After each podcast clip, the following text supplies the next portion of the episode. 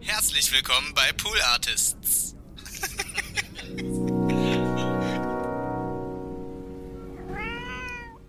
Ich kann nicht mal konzentriert Netflix gucken. Jetzt wird da, ich komme mir so wie ein totales Arschloch vor, weil da haben Leute was für mich produziert. So mit, also da sind Milliarden dafür ausgegeben worden für Explosionen und so. Ja. Und, und irgendwelche, und Scarlett Johansson ist da und, und macht irgendwelche Stunts und, ja. und ich denke mir so, nee, du, ich muss einen Hund auf, auf TikTok mir anschauen. muss mir diesen Hund jetzt direkt anschauen. Ist mir egal, was, wie viel Scarlett Johansson geübt hat für diesen fucking Kickflip auf einem, auf einem Motorrad, was nur dafür gebaut wer, wer, wurde, um in die Luft gejagt zu werden. Aber guck mal, der Hund malt ein Bild. Guck mal, der Hund. Der Hund, der Hund spricht wie ein Mensch. Der hat diese, die bauen für Hunde auf TikTok so, so kleine, so Buttons, so kleine äh, Buttons, auf die sie drücken können, für, um damit Worte gesagt werden. Das kriegt mich sofort. Ich denke mir, wann, wann macht Scarlett Johansson sowas für ihren Hund, weißt ja. du? Das, das sind die, das sind die, Holly, das ist die Hollywood-Produktion, äh, die ich sehen will. Eins, zwei, eins, zwei, drei, vier. Die, die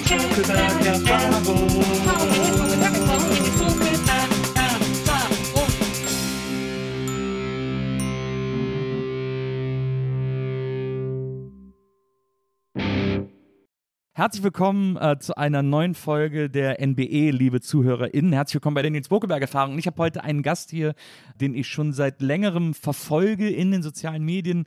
Äh, wir äh, sind uns da auch so zwei, dreimal quasi äh, online über den Weg gelaufen, haben uns aber nie in echt getroffen. Und jetzt Doch. Wir haben uns in echt, wo haben wir uns Sorry, ich habe deine, mach deine Moderation zu Ende. Okay, dann mache ich jetzt diese Lügen-Moderation zu mach Ende. Die, mach die zu äh, haben uns wahrscheinlich nie in echt getroffen, wobei ich gleich eines Besseren belehrt werde. Und äh, ich fand ihn immer äh, super aufregend, super spannend, sehr, sehr lustig. Äh, habe sein Buch äh, gerne gelesen und freue mich, dass er heute hier ist. Herzlich willkommen, Shachak Shapira.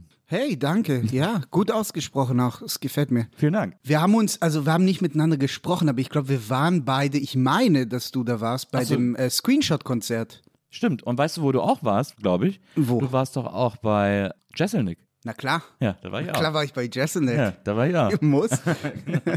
also wir waren schon im selben Raum. aber Hat's dir gefallen? Ich fand's super. Äh, welches? Screenshots oder Jesselnick? Ich fand beides super. Ich fand beides super. Ja. Aber Jesselnick fand ich, ich bin ein großer Jesselnick-Fan und ich war fast von seinem letzten Netflix-Special ein Mühe enttäuscht, weil ich dieses. Ich war mehr als ein Mühe Weil ich dieses Ende, in dem er so seinen Gag rechtfertigt, so lame fand, weil es gar nicht zu Jesselnick gepasst hat irgendwie. Also ich fand das gut da in Berlin, aber. Genau, das in Berlin fand ich auch super. Ja, es war okay. Zu, aber du hast zu viele One-Liner. Ach so, ja. Wollte positiv reingehen an die Sache. Nein, es ist Anthony Jeselnik. Ich fand auch allein das Konzept, dass Anthony Jeselnik nach Berlin kommen kann ja. und hier eine gute Zeit haben kann, finde ich als Comedian einfach gut für ja. die Szene. Ja. Äh, weil wir wollen ja, dass mehr Leute herkommen. Das Problem ist noch, dass die amerikanischen Comedians, die herkommen, äh, das, das so, die machen so Pillepalle weißt du, was ich meine? Die testen hier. Also ja. für sie ist das so, so ein Test. Die testen ja. ihre Witze und so und die machen nicht ernst. Das hat man gemerkt hier bei, bei Bill Burr und bei äh, Jeselnik. Ja. Das war ein Preview, was er geschrieben Das war nicht sein Special. Das war so Material. Man hat gemerkt, so, das war nicht, nicht immer sein A-Material. Es ist ja auch eine kleinere Venue sozusagen als das, was er sonst gewohnt ist, wenn er in Amerika spielt. Ja, fair enough. Und auch, ich finde es auch nicht so schlecht eigentlich. Ich, das mag ich eigentlich ganz gerne. Eigentlich beschwere ich mich hier über die falschen Dinge. Es ist eigentlich ganz geil, dass die Leute hier ihre Sachen testen, was wir nicht woanders. Ich nehme das komplett zurück. Okay.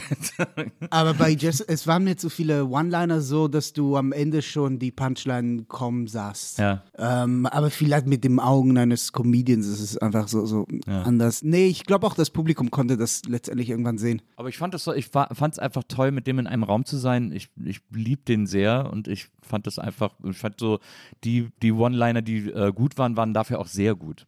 Du bist ein Anthony Jeselnik-Fan? Ja. ja. ich bin vielleicht nicht der größte Jeselnik-Fan, aber ich sehe den einfach total. Also es gibt andere, die ich mehr mag, wo ich einfach so, also so ein Mulaney zum Beispiel, ich liebe die Mulaney-Programme total. John, ja. Äh, ich bin ein riesengroßer, also mein großes Comedy, mein großer Comedy-Gott äh, ist Bill Hicks. Ich liebe diese ganzen Bill Hicks-Programme total. Konnte ich nie mit was, was mit anfangen, aber verstehe ich. Weil es dir zu Moralin ist. Nee, weil es zu lange her ist. Na, na verstehe.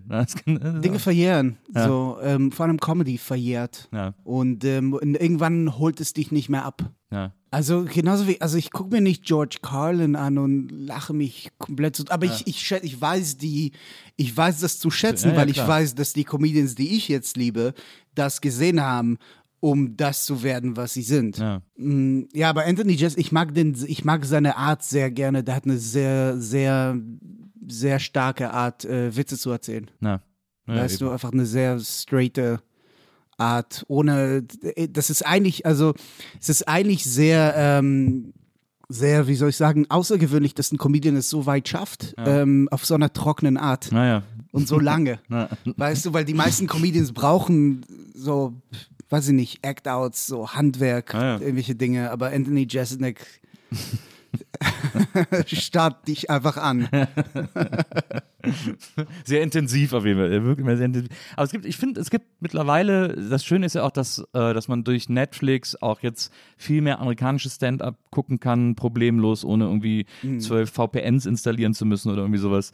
Ähm, und äh, jetzt so Neil Bagazzi, also das letzte Special fand ich noch am schwächsten, aber die zwei N davor. Nate. Oder Nate Bagazzi, genau. Ja. Äh, das letzte fand ich noch am schwächsten, fand ich aber auch noch gut, aber die davor fand ich super. Äh, fand ich zum Beispiel sehr witzig. Ja, das sind, das sind ja, ja, das sind, äh Wen findest du denn witzig? Also wir haben dir ja zum Beispiel Dave Chappelle hingestellt. Wir stellen den Leuten ja immer Idole, Vorbilder, Inspirationen hin. Ja, das haut hin. Hast ja viel erzählt, auch in Interviews, dass du ein großer äh, Dave Chappelle-Fan bist. Ich mache kein Geheimnis draus. Also was heißt, ich kann ja nicht anders. Das war der erste Comedian, den ich, das war das erste Mal, dass ich Stand-Up-Comedy gesehen habe. Ähm, ich kam nach Deutschland, konnte kein Deutsch, hab MTV geguckt, weil das war das einzige auf Englisch. Ja.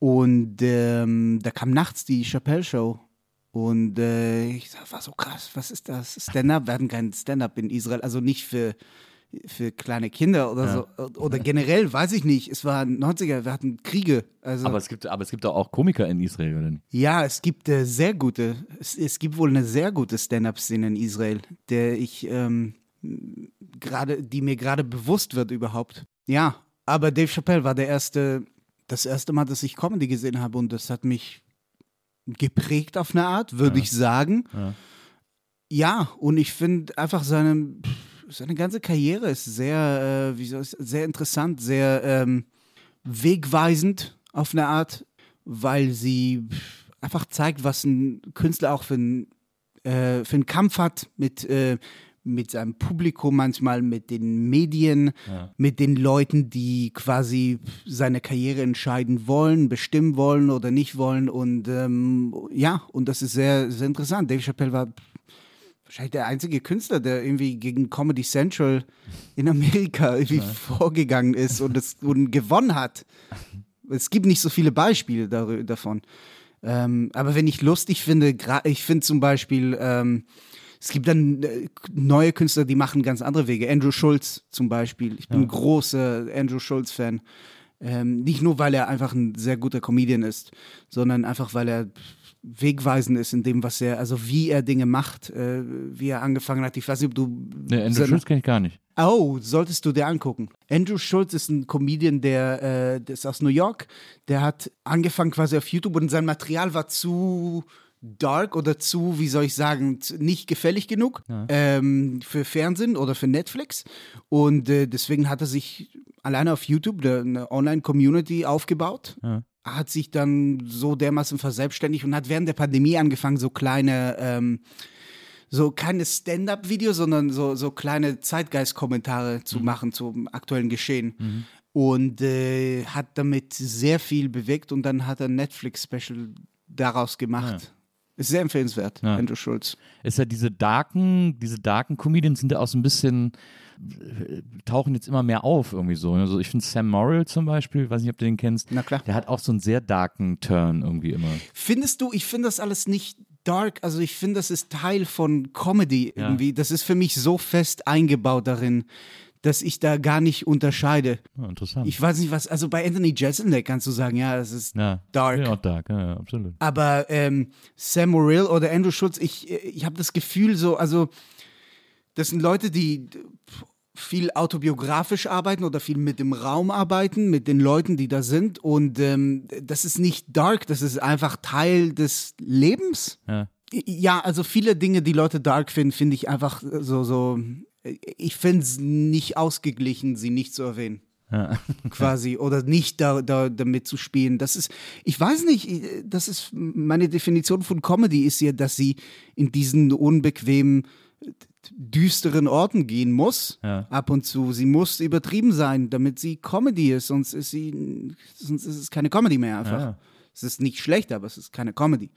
Aber das ist ja interessant, da können wir auch gleich äh, über äh, Sachen reden, die du machst, äh, zum Beispiel bei ähm, Shapira Shapira, bei deiner äh, Neo-Sendung. Mhm. Ähm, da äh, hast du ja für äh, Aufsehen, für einiges Aufsehen gesorgt, als du ähm, als du einfach sozusagen äh, Therapiestunden beim Psychiater äh, äh, mitgefilmt hast und online gestellt. Also zum Beispiel, also ja. also in der Sendung kam immer kurze Ausschnitte, aber man konnte sich dann auch komplett online angucken.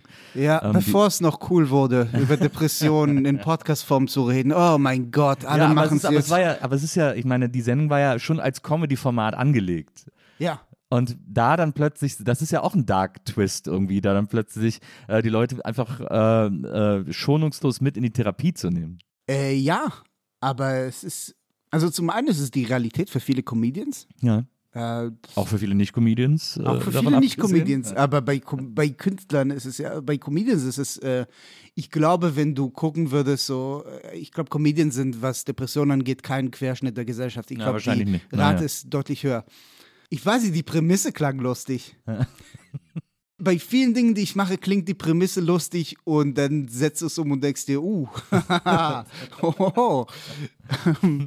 die Prämisse klang lustig, dass ich mich therapieren lasse, so als Witz. Das, das war ein Vorschlag von äh, jemandem in der Redaktion von Inga, glaube ich, eine der Redakteurinnen. Ja. Und ich meinte, nee, wenn, dann müssen wir es richtig machen. Und äh, das war eine richtige also, was heißt, ich meine, was ist eine richtige Therapie, ne? Also, die naja, Definition gut, ist ja ist ja sehr breit, aber es war ja. ernst gemeint. Also, ja, es wurde ja. jetzt nicht irgendwie an diesem Tisch, an diesem Stuhl wurde nicht gelogen. An, an, diesem Chislon.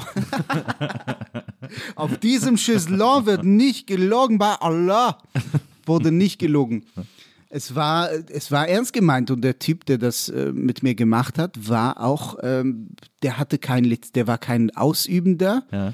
äh, Therapeut mehr, aber davor war er das.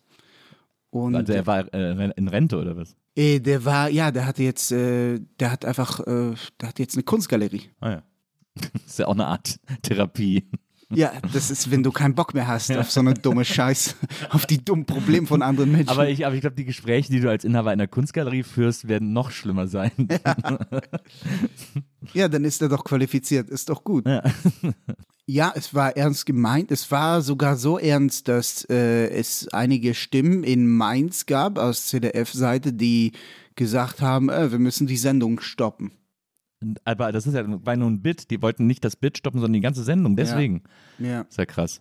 Ja, das war, also irgendwie war Ziel des Ganzen, äh, Depressionen zu, weiß ich nicht, ob normalisieren das richtige Wort ist, enttabuisieren. Ja. Das war eine Weile her, ne? Also jetzt finde ich, ist es übertrieben, was da passiert und es gefällt mir überhaupt nicht, um ehrlich zu sein, wie, also, wie jetzt äh, Depressionen quasi genutzt werden, um, ich habe, ich unterstelle das einfach mal, diese Absicht. Ich weiß, Leute werden beleidigt sein, ja. aber hört auf, äh, über eure Depressionen als, als so Werbemittel für eure Podcasts zu nutzen. es ist wirklich nervig mittlerweile. Geht zu einem Therapeuten. Ich weiß, ich bin der Letzte, der es sagen sollte, ja. aber vielleicht reicht's. Also vielleicht nervt es langsam. So, okay, cool, ihr seid weiß nicht diskriminiert, ihr habt Depression, das ja. ist cool. Ja. Aber es ist nicht dasselbe. Hört auf, das so zu nutzen. und das ist, ähm, ich habe wirklich, ich unterstelle Menschen diese Absichten. Ich ja. weiß, es ist das Schlimmste und ich weiß, es, es gibt viele Menschen, die haben Leidensdruck. Ich möchte das nicht verharmlosen. Aber manche von euch übertreiben, weil ich weiß, wie es ist. Ich weiß, ja. wie es ist. Ich bin mit Depression diagnostiziert. Ich weiß, wie es ist. Und insofern weiß ich auch, dass wir auch bullshitten können, weil wir ganz normale Menschen sind. Ja. Und wir können auch übertreiben. Und ähm, es ist ein schmaler Grad zwischen so Verharmlosung und Übertreibung, weißt du? Ja, ja, das ist ja immer, das ist ja die Kunst, ja. da die, die Mitte genau. zu treffen. Genau, aber ja, ich bullshitte viel. Aber war ich, ähm, das waren, äh, die wollten das, die wollten die Sendung stoppen, was ironisch ist, weil wir wollten quasi zeigen, wie normal das äh, oder ja. wie, ak wie ja, ja. akzeptabel das ist. Und dann gab es Stimmen in Mainz, für die das inakzeptabel war. Aber für vieles, was ich gemacht habe, war anscheinend für Menschen in Mainz beim ZDF nicht akzeptabel. Und deswegen bin ich jetzt hier und nicht im Fernsehen. ja, das, äh, ähm, das ist ja, zwei Staffeln habt ihr, glaube ich, gemacht, ne? Und dann, äh, du hast ja auch so einen Facebook-Eintrag geschrieben, nachdem es abgesetzt wurde, wo du auch nochmal so ein bisschen äh, äh, erzählt hast irgendwie, dass du nicht genau weißt, kann an euch gelegen haben, aber dass es euch auch jetzt nein, nicht ich weiß genau, wahnsinnig Nils. leicht gemacht wurde äh, von Nein, nein, ich weiß genau, woran, also was heißt, ich weiß genau, ich kann es ja, ja. dir nicht beweisen, aber ich, guck mal, ich spreche diesen Vorwurf ganz klar aus. Es ist mittlerweile, es ist Schniff und gestern, es ja. ist lange her, aber ich behaupte einfach mal, und äh, da bin ich nicht alleine, das ist mein ganzes, also ein Großteil meines Teams denkt ja. das auch und ein Großteil der Produktion denkt das auch. Ich habe mich äh, kritisch über das äh, Morgenmagazin geäußert, äh, völlig zu Recht. Und seitdem äh, gab es mehr Kontrollschleifen. Es gab weniger Werbung für die Sendung. Ja. Die wurden nicht mehr beworben. Es, äh, es gab mehr so Auflagen und Restriktionen und äh, weniger Kommunikation. Und äh, wie ich erfahren habe im Nachhinein, haben sie schon äh, nach dem, nach der, bei der dritten Folge angefangen, nach Ersatz von mir zu suchen und haben Gäste von Shapira Shapira aktiv gefragt, ob sie eine Sendung bei CDF Neo nach mir eine Late-Night-Show haben wollen. Wirklich? Ja. Das ist ja weird. Ja, bei also, dem, also bei dem Rose, was wir gemacht haben, was ja. übrigens mehr eine höhere Quote hat als die meisten Sendungen, die danach kamen. Außer Bares Ferraris. Ja, außer, außer Thomas Schmidt natürlich, der bringt Quote. Ja. Ähm, ohne seine Sendung äh, ja, ja, schlecht na, oder gut zu reden. Äh, ich habe keine Meinung dazu. Ich habe sie auch nicht gesehen, deswegen habe ich einfach keine Meinung dazu. Aber ja, also es war, es war irgendwie ein, die, die Quote, die wir hatten, also es, es hieß, es wurde wegen, wir hatten manchmal, wir hatten teilweise 300.000 Zuschauer. Ja. Ich weiß nicht, was Neo für andere Quoten hat, aber ich meine, komm schon. wirklich, das lag nicht an der Quote. Es lag, ähm, es gibt da so eine interne Politik in Mainz, die ich sehr problematisch finde ja. und mit der ich nicht einverstanden bin. Und das ist okay. Ich, ja. Ja, wir wollen da jetzt auch keine alten Wunden aufreißen. Hm, nee, es ist auch keine, es ist besser so. Es ist besser für mich, ja. es ist besser für meine Gesundheit. Ich will auch als Künstler wert, wertgeschätzt werden. Ja. Und das ist okay. Ich, hätte, ich glaube nicht, dass ich die Sendung gemacht hätte, wenn, ähm, wenn das von der anderen Seite aus gerne weitergegangen wäre. Ja, aber, aber du glaubst nicht, dass du die Sendung weitergemacht hättest? Ich konnte nicht mehr. Ich war, halt, ich war 20 Kilo schwerer. Ja. Ich habe, Mann, ich habe so viel gearbeitet und äh, einfach die Wertschätzung, die zurückkam, war einfach so gering und ja, ja. Ähm, und auch so, also ich weiß nicht, es, es gibt immer noch Leute, die sagen, wow, ich habe die Sendung geliebt und ich vermisse sie im Fernsehen. Und es, äh, man muss wirklich sagen, also ich glaube, sie, man hätte mit der Zeit, hätte man was richtig Gutes daraus entwickeln können. Ich glaube, es gab so ein paar Sachen, die, die sehr gut waren, dafür, dass die Sendung so jung war. Mhm. Wir hatten ein paar irgendwie wirklich coole Sachen da. Es gab viele Sachen, die sicherlich nicht so weit waren, aber so im Großen und Ganzen stehe ich zu der Sendung. Es war eine gute Sendung. Es gab gute Inhalte und es gab vor allem, also es war, also all meine Autoren waren Comedians aus der Berliner Comedy-Szene. Ja. Und äh, ja, ich glaube, das wäre interessant geworden. Aber ähm, so wie es da ablief, äh, war es für mich einfach nicht lange tragbar. Ja. Du steckst da so viel Arbeit rein und es ist äh, so viel Stress und ich hätte es mehr genießen sollen, um ehrlich ja. zu sein. Ich wünsche, ich, ich hätte es mehr genossen. Ich habe mit sehr talentierten Menschen da gearbeitet und ich habe sie vielleicht auch manchmal nicht genug wertgeschätzt. Mhm. Man hat ja bei, ich finde, man hat bei Neo sowieso ganz oft das Gefühl, dass die nicht so daran interessiert sind, langfristige Erfolge aufzubauen oder, oder äh, Marken oder was auch immer, Sendungen, wie auch immer man es nennen will, äh, zu etablieren, sondern die sind sehr immer auf sehr kurzfristigen Erfolg bedacht und wenn der nicht kommt, dann sägen die einfach alles ab. Ja, nee, das Gefühl hatte ich am Anfangs nicht. Aber, okay. aber ja. Ich glaube, um ehrlich zu sein, glaube ich, dass ähm, beim CDF generell im Hause CDF ähm, geht es äh, viel darum, da politisch mitzuspielen. Ja. Und äh, das ist eine Kritik, die kann man, kann man annehmen oder halt nicht. Das, ja. ist, das, das ist mein Gefühl. Ja. Es geht viel darum, irgendwie, es geht weniger um Inhalte, also es wurde sich auch recht wenig mit den so inhaltlich da mit beschäftigt, äh, außer es ging um die Kirche aus irgendeinem merkwürdigen Grund oder gegen die AfD, was ja. auch, ja, darf es nicht zu Spenden aufrufen äh, für Seenotrettung zum Beispiel, ist verboten. Okay. Ja, mit aller Kraft der Bürokratie wird dagegen angekämpft. Aber ähm, es wurde inhaltlich nicht so viel, ich hatte viele Freiheiten anscheinend, ähm, bis auf manchen entscheidenden Dingen. aber, aber es wird sich so inhaltlich nicht so interessiert. Ja. Oder es kommt nicht viel zurück. Es, es gibt da nicht so viel Interesse dran.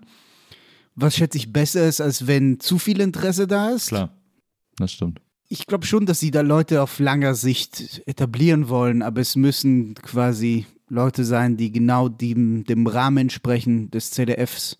Ja, aber ich glaube, die Sendung, die am längsten bei Neo lief, war Böhmermann, die ja auch einfach ein extremes Medienecho hatte äh, und deswegen entsprechend erfolgreich war. Ich glaube, Joko und Klaas hatten sogar auch drei Jahre, zwei oder drei Jahre mit äh, Paradise, aber alles, alle Sendungen, die dann kamen, haben mit Glück zwei Staffeln gehabt, irgendwie so. Das finde ich schon bemerkenswert, irgendwie, wenn man sich so die Bilanz von Neo. Und es gibt ja auch, was die ja mittlerweile machen, da habe ich, glaube ich, mal auf Übermedien oder so einen Artikel zugelesen, ist, äh, was am besten auf Neo läuft, auch quotenmäßig, sind tatsächlich Wiederholungen von Bares für Rares. Oh ja und, und so Inspektor Barnaby oder wie das die heißt. Die feiern sich halt auch dafür. Naja. Oh Mann, die werden so beleidigt sein, wenn sie so hören sie eh nicht. Also Nein, die feiern sich dafür, dass sie mit, mit Wiederholung, also, dass sie so eine Quote generieren. Für mich war Quote immer so eine, irgend so eine bescheuerte Zahl, die so, Na. weißt du, wie Quote generiert wird? Also die, das sind irgendwie ein paar Menschen, anscheinend im Saarland. Ein Hassloch. Oder der, der so. Ort heißt Hassloch. Und da packen sie irgendwelche Geräte auf, auf ihrem genau. Fernsehen und, und, das sind nur 2000 Leute. Ja. Das ist so dumm. Ja, ja das stimmt. Dumm, einfach. Aber die haben ja wenigstens noch ein, noch ein konstantes Feedback im Radio. Äh, die Radiozahlen werden ja, äh, einmal im Jahr wird eine Umfrage gemacht, wo die Leute freiwillig teilnehmen und danach wird dann gesagt, wie die Radioquoten sind. Hm. Das ist quasi noch tausendmal absurder. Ich glaube, das Problem ist, ähm, oder mein Problem, es wird nicht, es fehlt da Liebe. Ja. Liebe zu den Sachen, also, weil, guck mal, die Leute, die da sind, wenn, wenn ein Format nicht klappt, die verlieren ihren Job nicht, die, aber ja. wenn ein Format erfolgreich ist, kriegen sie auch nicht die Props anscheinend. Mhm. Mhm. Es ist sehr schwer, wenn du sowas machst mit deinem Namen, mit deinem Nachnamen zweimal drauf. weil du hast eine andere, du hast ein anderes Verhältnis dazu, es steht mehr auf dem Spiel, es gibt mehr zu gewinnen. Ja. Und es ist schwer, das von anderen Menschen zu erwarten, dass sie das genauso ernst nehmen wie du. Ja. Und äh, es ist schwer, ihnen so quasi die Initiative zu geben, das zu tun. Aber äh, kommen wir quasi nochmal zur, äh, zur Ausgangssituation zurück diese, diese Therapiesache. Also mhm. ich meine, das ist ja als Einspieler, kann man das ja machen, ist ja auch interessant, ist ja auch so ein interessanter Bruch sozusagen in der Erzählung. Man sieht ja dann auch in der, äh, in der ersten Folge, wo du es zum ersten Mal zeigst, äh, geht ja dann auch zurück ins Studio, wo dann auch super bedröppelte Stimmung ist und die Leute mhm. alle gar nicht mehr wissen, ich liebe es. soll ich jetzt klatschen, was soll ich jetzt machen und so. Mhm. Aber es ist ja nochmal was anderes, so all in zu gehen und dann auch noch zu sagen, ja, und äh, online könnt ihr übrigens die ganze ungeschnittene Therapiestunde. Also wieso stellt man das dann noch dazu? Was ist da, wieso? Dummheit? Der Drang zur, weiß ich nicht, ja, weiß ich auch nicht, deswegen frage ich. Drang zur Offenbarung eines Selbst, das ist, es gibt irgendwas in Menschen, in Comedians, die sie dazu treibt, auf die Bühne zu gehen und die intimsten Sachen über sich zu erzählen. Ja. Äh, ist mehr als ein, Mitteil, als ein normales Mitteilungsbedürfnis, weil das haben ja alle, ja. die in der Öffentlichkeit sind. Aber wir haben so ein, ähm, so ein Intimitätsbedürfnis, könnte man sagen. Ja. Das klingt so, das, klingt so falsch und pervers so das Bedürfnis mit dem Publikum ein, äh, ein intimes Verhältnis aufzubauen. Ja. Ich glaube, das, das kann es sein. Es findet weniger online statt, weil online ist ja, du hast keine menschliche Verbindung wie mit Menschen in einem Raum. Ja. Ich weiß nicht, ich, ich hänge so ein bisschen zwischen den Stühlen, weil ähm, einerseits äh, habe ich da Bo Burnham im Kopf, der mal gesagt hat, dass Leute einfach alles von sich im Internet, Künstler geben alles von sich preis und das ist zu viel und das ist zu selbstverliebt und selbstsüchtig und niemand will das hören. So, unterhalte uns mit deinem Besten, mit deinen Fähigkeiten. Ja. Und andererseits denke ich mir, es gibt so viel, ähm, so viele platte Dinge im Internet. Es gibt so viel von den normalen Sachen. Ja. Und, und es fehlt wiederum diese Dinge, die die Menschen nicht von sich offenbaren würden. Zumindest fehlt es damals. Ich würde es nicht heute machen. Aber ich meine, damals ist, wie, ist das ein das Jahr her oder so? Nein, das war 2019. Ja, geht, ja zwei Jahre her. Ja. Da hat sich so verändert viel verändert sich viel, ja, in diesen klar. zwei Jahren. Ja, klar. Es verändert sich viel im Internet. Also in diesem, also gerade habe ich das Gefühl, es, es wird zu viel offenbart ja. von einem. Ich weiß es nicht. Das ist immer so eine. Ich, ich schätze mal, es, es kommt darauf an, wie du es machst. Ja immer. Aber ist das vielleicht auch, und gerade in der Comedy, und das ist jetzt vielleicht fast äh, für manche Menschen ein bisschen provokant, aber gibt es in der, in der Comedy gerade, wir müssen ja quasi immer äh, äh, an Amerika als den Vorreiter denken oder sozusagen die Amerika ist der Vorreiter Wiege der, des, des Stand-up-Comedy, genau. Also so, und ich habe so das Gefühl, es gibt so ein bisschen so eine, ja, Trend ist vielleicht falsch gesagt, aber so eine, so eine Bewegung, äh, seine Comedy-Programme ernsthafter zu machen oder da äh, äh, offener, emotionaler zu werden. Also ich denke jetzt natürlich auch an so Programme wie Hannah Gatsby, was ja äh, outstanding Uff, ist. Ja, äh, nee, ja. Äh, aber, ich, aber auch an Bo Burnham, den du ja gerade erwähnt hast, der ja auch auf eine, der auch immer so sehr emotional wird in seinen Programmen und so, wo es ja einfach nicht mehr just for laughs ist. Nein, das, das sind einfach die Dinge, die es nach Deutschland schaffen. Ja. Weil Deutsche diesen Anspruch haben. Verstehe. Nicht, dass diese Programme schlecht sind, überhaupt ja, nicht. Ja. Ich mochte die anderen Dinge von Bob, von Bob Burnham lieber, um ehrlich zu sein. Ja. Aber bei Bob Burnham war es krass so, oh, alle Feuilleton-Journalisten Journalisten in Deutschland haben plötzlich Bob Burnham für sich entdeckt und alle haben das Bedürfnis, darüber zu schreiben. Aber ich fand es auch schon in seinen anderen beiden Programmen. Da gab es immer. Fand diesen, ihn super, immer. auch, total. Aber da gab es immer irgendwann so diesen Emo-Twist äh, im Programm, wo es dann so ein bisschen kippt und man merkt, jetzt geht es auch nicht mehr ums Lachen, sondern jetzt geht es um äh, Gefühle äußern und so. Aber auf einer sehr, auf einer sehr gut ausgearbeiteten Art. Total, ja, ja, absolut. Das war immer sein, seine Stärke, weil er auch, Bo Burnham steht nicht gerne auf der Bühne. Ja. Das äh, verstehen Leute vielleicht nicht. Er, er hat mir mit Stand-Up, der, der, hat jahrelang ausgesetzt. Also immer noch, weil er einfach, er kriegt äh, Panikattacken und kann dann nicht auftreten und kriegt so, äh, er hat angefangen, während seiner Shows Panikattacken zu, zu kriegen ja. und konnte dann nicht mehr auftreten. Und das ist, das muss schwierig sein, wenn du Künstler bist und auftreten willst, ja. aber du kannst es nicht, ja. weil du so eine, so eine, plötzlich so eine Panik bekommst. Ja. Also Hannah Gatsby und so und Bob Burnham, das sind so die Dinge, die Leute hier so, ja, ich mag Stand-Up-Comedy, aber nur das, dann magst du keine. Also, es gibt noch viel mehr, was in Amerika erfolgreich ist. Es gibt noch viel mehr. Ich finde nicht immer das Tiefgang so es gibt unterschiedliche Arten, Tiefe zu erreichen. Und das muss nicht immer so ausgesprochen werden. Ich fand, äh, Hannah Gatsby war, jetzt kann, es war Kabarett. Ja. Dave Chappelle reicht auch tief. Dave Chappelle hat, hat äh, diese, diese sieben Minuten, die er macht über George Floyd, da ja. sind keine Punchlines drin. Ja.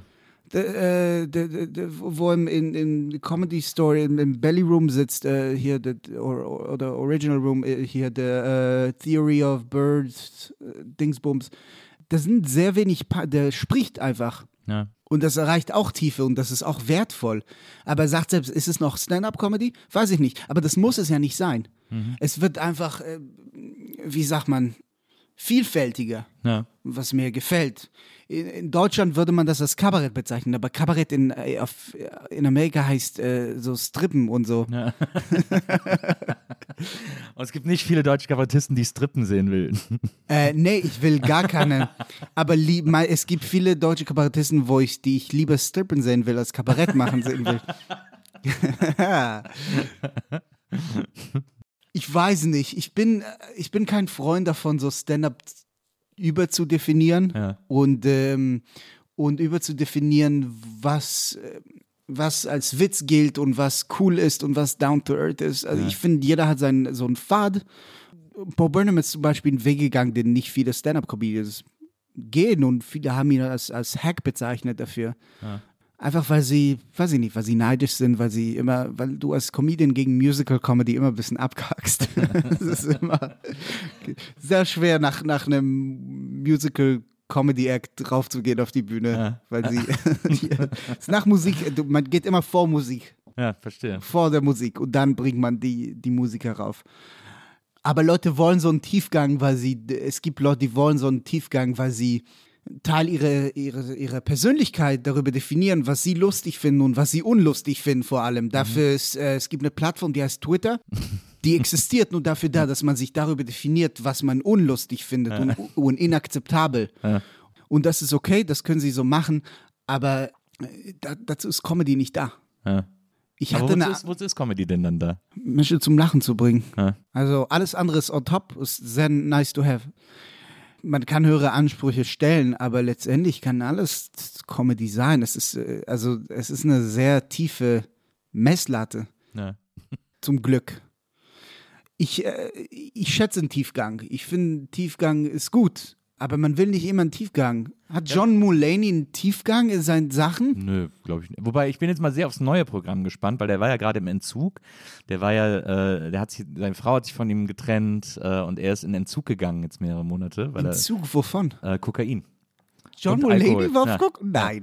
Du musst mal, guck mal, äh, guck mal, auf, auf Netflix gibt es dieses äh, Seth Rogen, der macht ja immer so eine, so eine Benefizveranstaltung mit Comedians. Ja, Hilarity for Charity. Genau. Und da äh, ist das letzte Hilarity for Charity, da ist auch Mulaney aufgetreten und guck dir den mal an, im Gegensatz zu den anderen Mulaney-Auftritten, dann weißt du, dass der ein Kokain Wirklich? Der sieht aus, als hätte er nie, als würde er so, so, ähm, ja.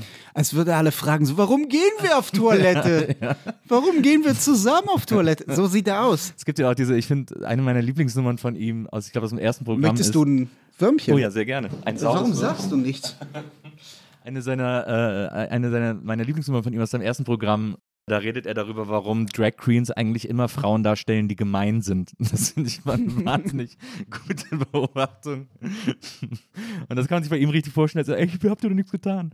Aber ja, der ist, äh, der war jetzt im Entzug und jetzt ist er fängt, fängt gerade sein neues fängt gerade an mit seinem neuen Programm zu touren. Und da bin ich wirklich mal gespannt, ob der jetzt quasi auch diesen Emo-Part im Programm hat oder nicht. Ja, ich glaube, es gibt Dinge, die musst du einfach, also. Und das ist ja, dann sind wir auch wieder bei Jesselnick. Also dieses, äh, bei seinem letzten Special auf Netflix, äh, da hat er am Schluss, nimmt er so die letzten 20 Minuten seines, seines Programms und erzählt irgendwie, wie doof es war, dass damals sein Gag nicht verstanden wurde, den er nach diesem Boston-Bombing gemacht hat. Und das ist halt so, aber das, du bist der Letzte, der mir einen Witz erklären muss, Jesselnick, irgendwie so. Ja, aber wir Comedians sind empfindlich ja. und, und mögen es nicht, wenn man unsere Witze nicht so. Wir sind beleidigt, wenn man beleidigt ist von unseren Inhalten. Ja. Und äh, teilweise zu Recht. teilweise, teilweise gibt es da, ähm, komisch, es gibt ja falsches ähm, Samira, Samira, ich will ihren Nachnamen nicht. Äh, ja, ich, aber ich, ich will ihn auch nicht falsch sagen. Ich mag Samira sehr gern und es ja. tut mir gerade leid, dass ich ihren Nachnamen nicht aussprechen kann. Aber niemand kann meinen, Vor meinen Vornamen aussprechen in Deutschland. Also, Insofern äh, fühle ich mich nicht verpflichtet. Ja, wir sind quitt, Samira. Aber Samira schreibt sehr gute, sehr schlaue Sachen und das sie stimmt. hat. Ähm, ich glaube, es ging um die Grünen und Annalena Baerbock und um strategisches Miss Missverstehen. Ja. Und das ist etwas, was auch häufig benutzt wird im Internet gegen Comedy zum Beispiel. Ich hatte letztens hier in Berlin so den Fall. Ähm, ich hatte eine Show, ich trete jeden Tag auf in Berlin. Ja. Ähm, und mittlerweile meistens auf Englisch. Mhm. Und ähm, wir hatten eine Show in einer Bar in Kreuzberg, der heißt Space Medusa. Von Anfang an sitzt da, also alle sind äh, Ausländer im Publikum. Ja. Ähm, bis auf eine Gruppe von sechs Deutschen. Ja. Äh, eine Frau, fünf Typen. Ähm, in ihren Zwanzigern, schätze ich mal. Und äh, sie fangen an, ähm, das, also die Veranstaltung einfach zu stören. Mhm. Die sind betrunken plus. Also weiß mhm. nicht, was da ja. noch mehr im Spiel war oder nicht. Also es war sehr, es war so sehr, sehr daneben. Wirklich. Es gibt, also es gibt viele, es gibt, man wird oft gehackelt. Ja. Es gibt viele Zwischenrufe. Aber es gibt Leute, die, meistens sind das Leute, die es nicht böse meinen oder so. Die wollen auch aus irgendeiner Selbstsucht, wollen sie Teil der Show ja, sein. Die kriegen dann so, eine, so ein Entitlement. Die haben, die haben so Schiss, selbst auf die Bühne zu gehen, ja. aber wollen trotzdem Teil der Show sein.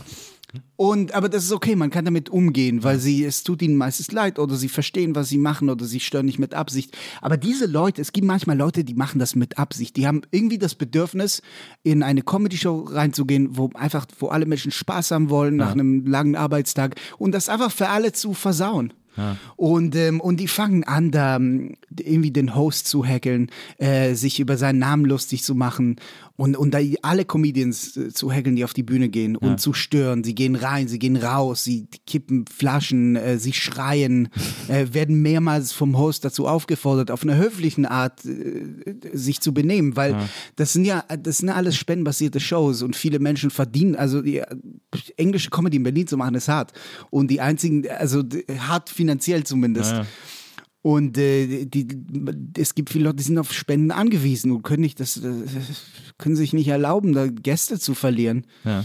Und dann denke ich mir, okay, bleib bitte hier und ich gehe rauf und, ähm, und ich fange an, also sie, sie fangen an, mich auch zu hackeln und dann verarsche ich sie so lange, ich kriege Applaus vom Rest des Publikums ja. äh, und dann gehen sie danach. Ja. Und ähm, anstatt wie anständige Menschen äh, zu das schämen. zu reflektieren und ja. sich zu schämen, gehen sie stattdessen auf Twitter. Ja. Und fangen an zu erzählen, weil ich, und das ist nicht so, dass ich danach gesucht habe, aber Leute in der, Leute, die, die standen da draußen vor der Bar noch in der Pause und die Leute im Publikum meinten zu mir so, oh, die reden über dich auf Twitter und so. Und ich gehe auf Twitter und ich sehe da, wir waren auf einer Show von Shahak Shapira und es war so schlimm. Ich hasse Stand-up-Comedy jetzt. und äh, er war so unlustig. Äh, und auch alle anderen Comedians waren so unlustig. Und ich habe Videoaufnahmen davon, wie, also wie sie nicht zuhören. Ja. Und so, äh, die Hälfte des, der Zeit sind sie draußen und die andere Hälfte reden sie drin. Und ich denke mir, okay. Und dann lade ich das hoch. Ja. Ich mache ein Video, wo ich genau zeige, was da ja. passiert ist und, und wie sie alle hackeln. Und äh, dann heißt es von, äh, und dann hieß es so, äh, dass ich sexistisch sei. Also ich habe die Twitter-Namen, ich habe ihre Twitter-Namen quasi, die sind im Video zu sehen, aber nur von den Männern. Ja. Nur von drei von den Männern, die dazu getweetet haben. Äh, und einer von ihnen ist eine Frau, die ist Autorin, die in Berlin, ich werde ihren Namen nicht nennen, sie ist auch nicht interessant genug dafür. Ja. Und es stellt sich heraus, dass sie schon länger irgendwie äh, mich quasi, also gegen mich tweetet und so. Und ich war ja. auch in so einem Twitter-Space mal und da hat sie mir gesagt, ich soll die Fresse halten. Und dann habe ich sie beleidigt und dann ist sie auch daraus gegangen. Also es hat so eine schöne Symbolik, dass sich das wiederholt hat. Und dann gab es äh, äh, so, das gab so, so einen kleinen, also ich will nicht, nicht Shitstorm sagen, aber ich, ich habe dann so, so eine kleine Kampagne gegen mich auf Twitter bekommen, ja. weil ich Sexist sei, weil ich sie unter dem, äh, unter dem Tweet, da als Tweet erwähnt habe, also ein Tweet von ihr gezeigt habe, wo sie mich schon vor Monaten als, ja. äh, äh, wo da stand, man muss Shachak Shapira mobben. Ja. So einfach, ich dachte, so, ich dachte, das war eine schöne Symbolik, weil ich sie rausgemobbt habe aus, aus der Show. Völlig zu Recht. Ähm, und das war auch nicht, ich habe es nicht gemacht, weil ich die diese Leute nicht mochte, einfach weil es, ich sehe es als meine Pflicht an, wenn diese Leute anderen in den Amt zu versagen als Comedian, ja. einfach für die Show, um die Show aufrechtzuerhalten.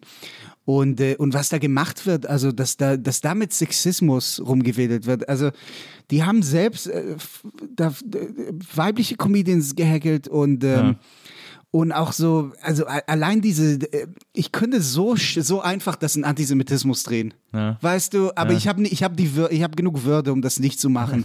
aber ich denke mir manchmal, was Leute machen manchmal, ähm, äh, was sie äh, so, so, schnell zu, zu, zu, ihrer eigenen Diskriminierung drehen, ja. ähm, auf eine unverschämte Art, auf eine Art, die das verwässert für alle anderen, das finde ich nicht in Ordnung. Ja. Ich hatte das auch, ich hatte das auch damals mitbekommen, als du das gepostet hast. Äh, ich fand das auch faszinierend, weil die ja, äh, also sie haben sich ja einfach völlig assi aufgeführt im Publikum. Die haben sich ja doch immer mit dem Rücken zur Bühne gesetzt und saßen aber in der ja. zweiten Reihe und haben sich mit dem Rücken zur Bühne gesetzt, haben sich so miteinander lautstark unterhalten und so. Also haben wirklich einfach versucht, allen Menschen im Raum den Abend zu vermiesen. Ich kriege dann, das ist nicht mal wütend aufs, ich kriege einen Weltschmerz. Naja. Weißt du, es, äh, also mich, ähm, mich fuckt einfach dieser abstrakte Gedanke, dieses Konzept, dass Menschen sich so benehmen. Ja. Aus null Gründen. Naja.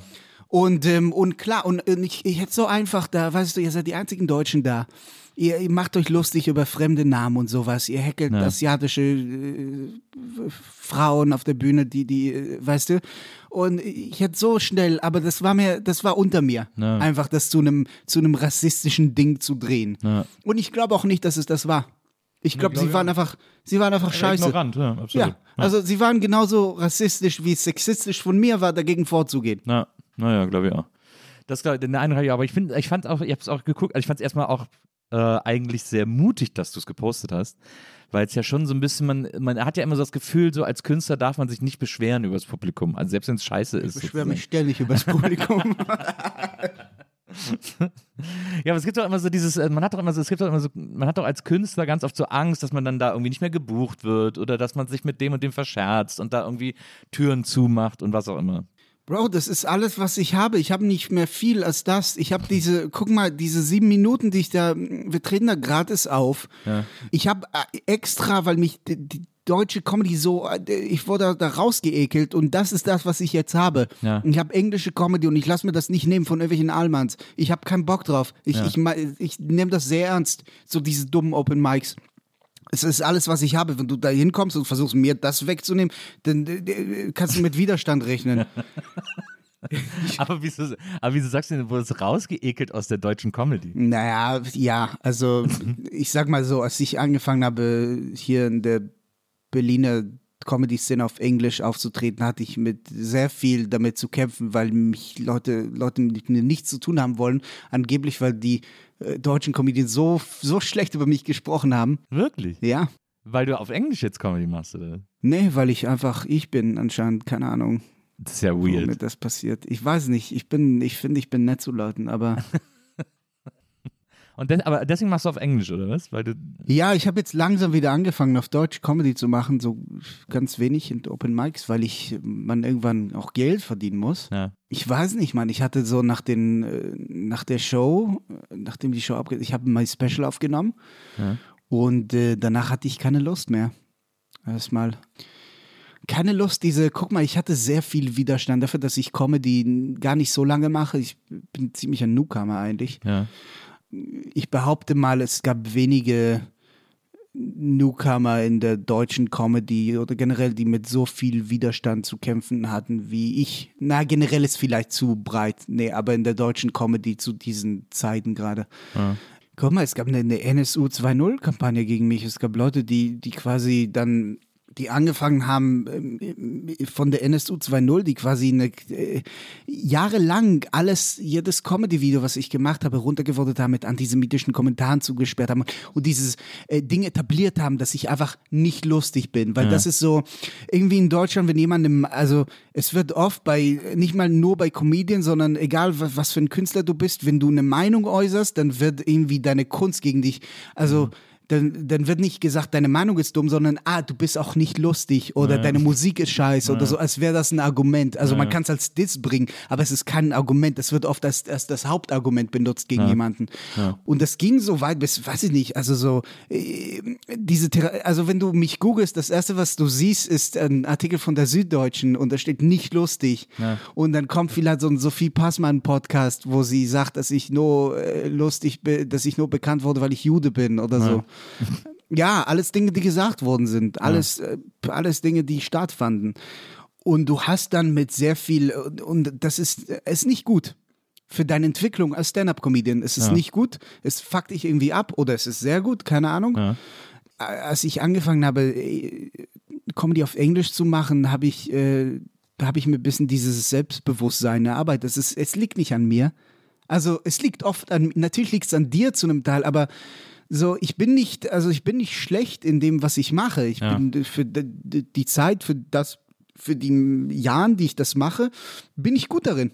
Ja. Und, ähm, und ich stehe dazu und, und ich bringe, und du kannst, es gibt nichts, das ist das Schöne an Comedy.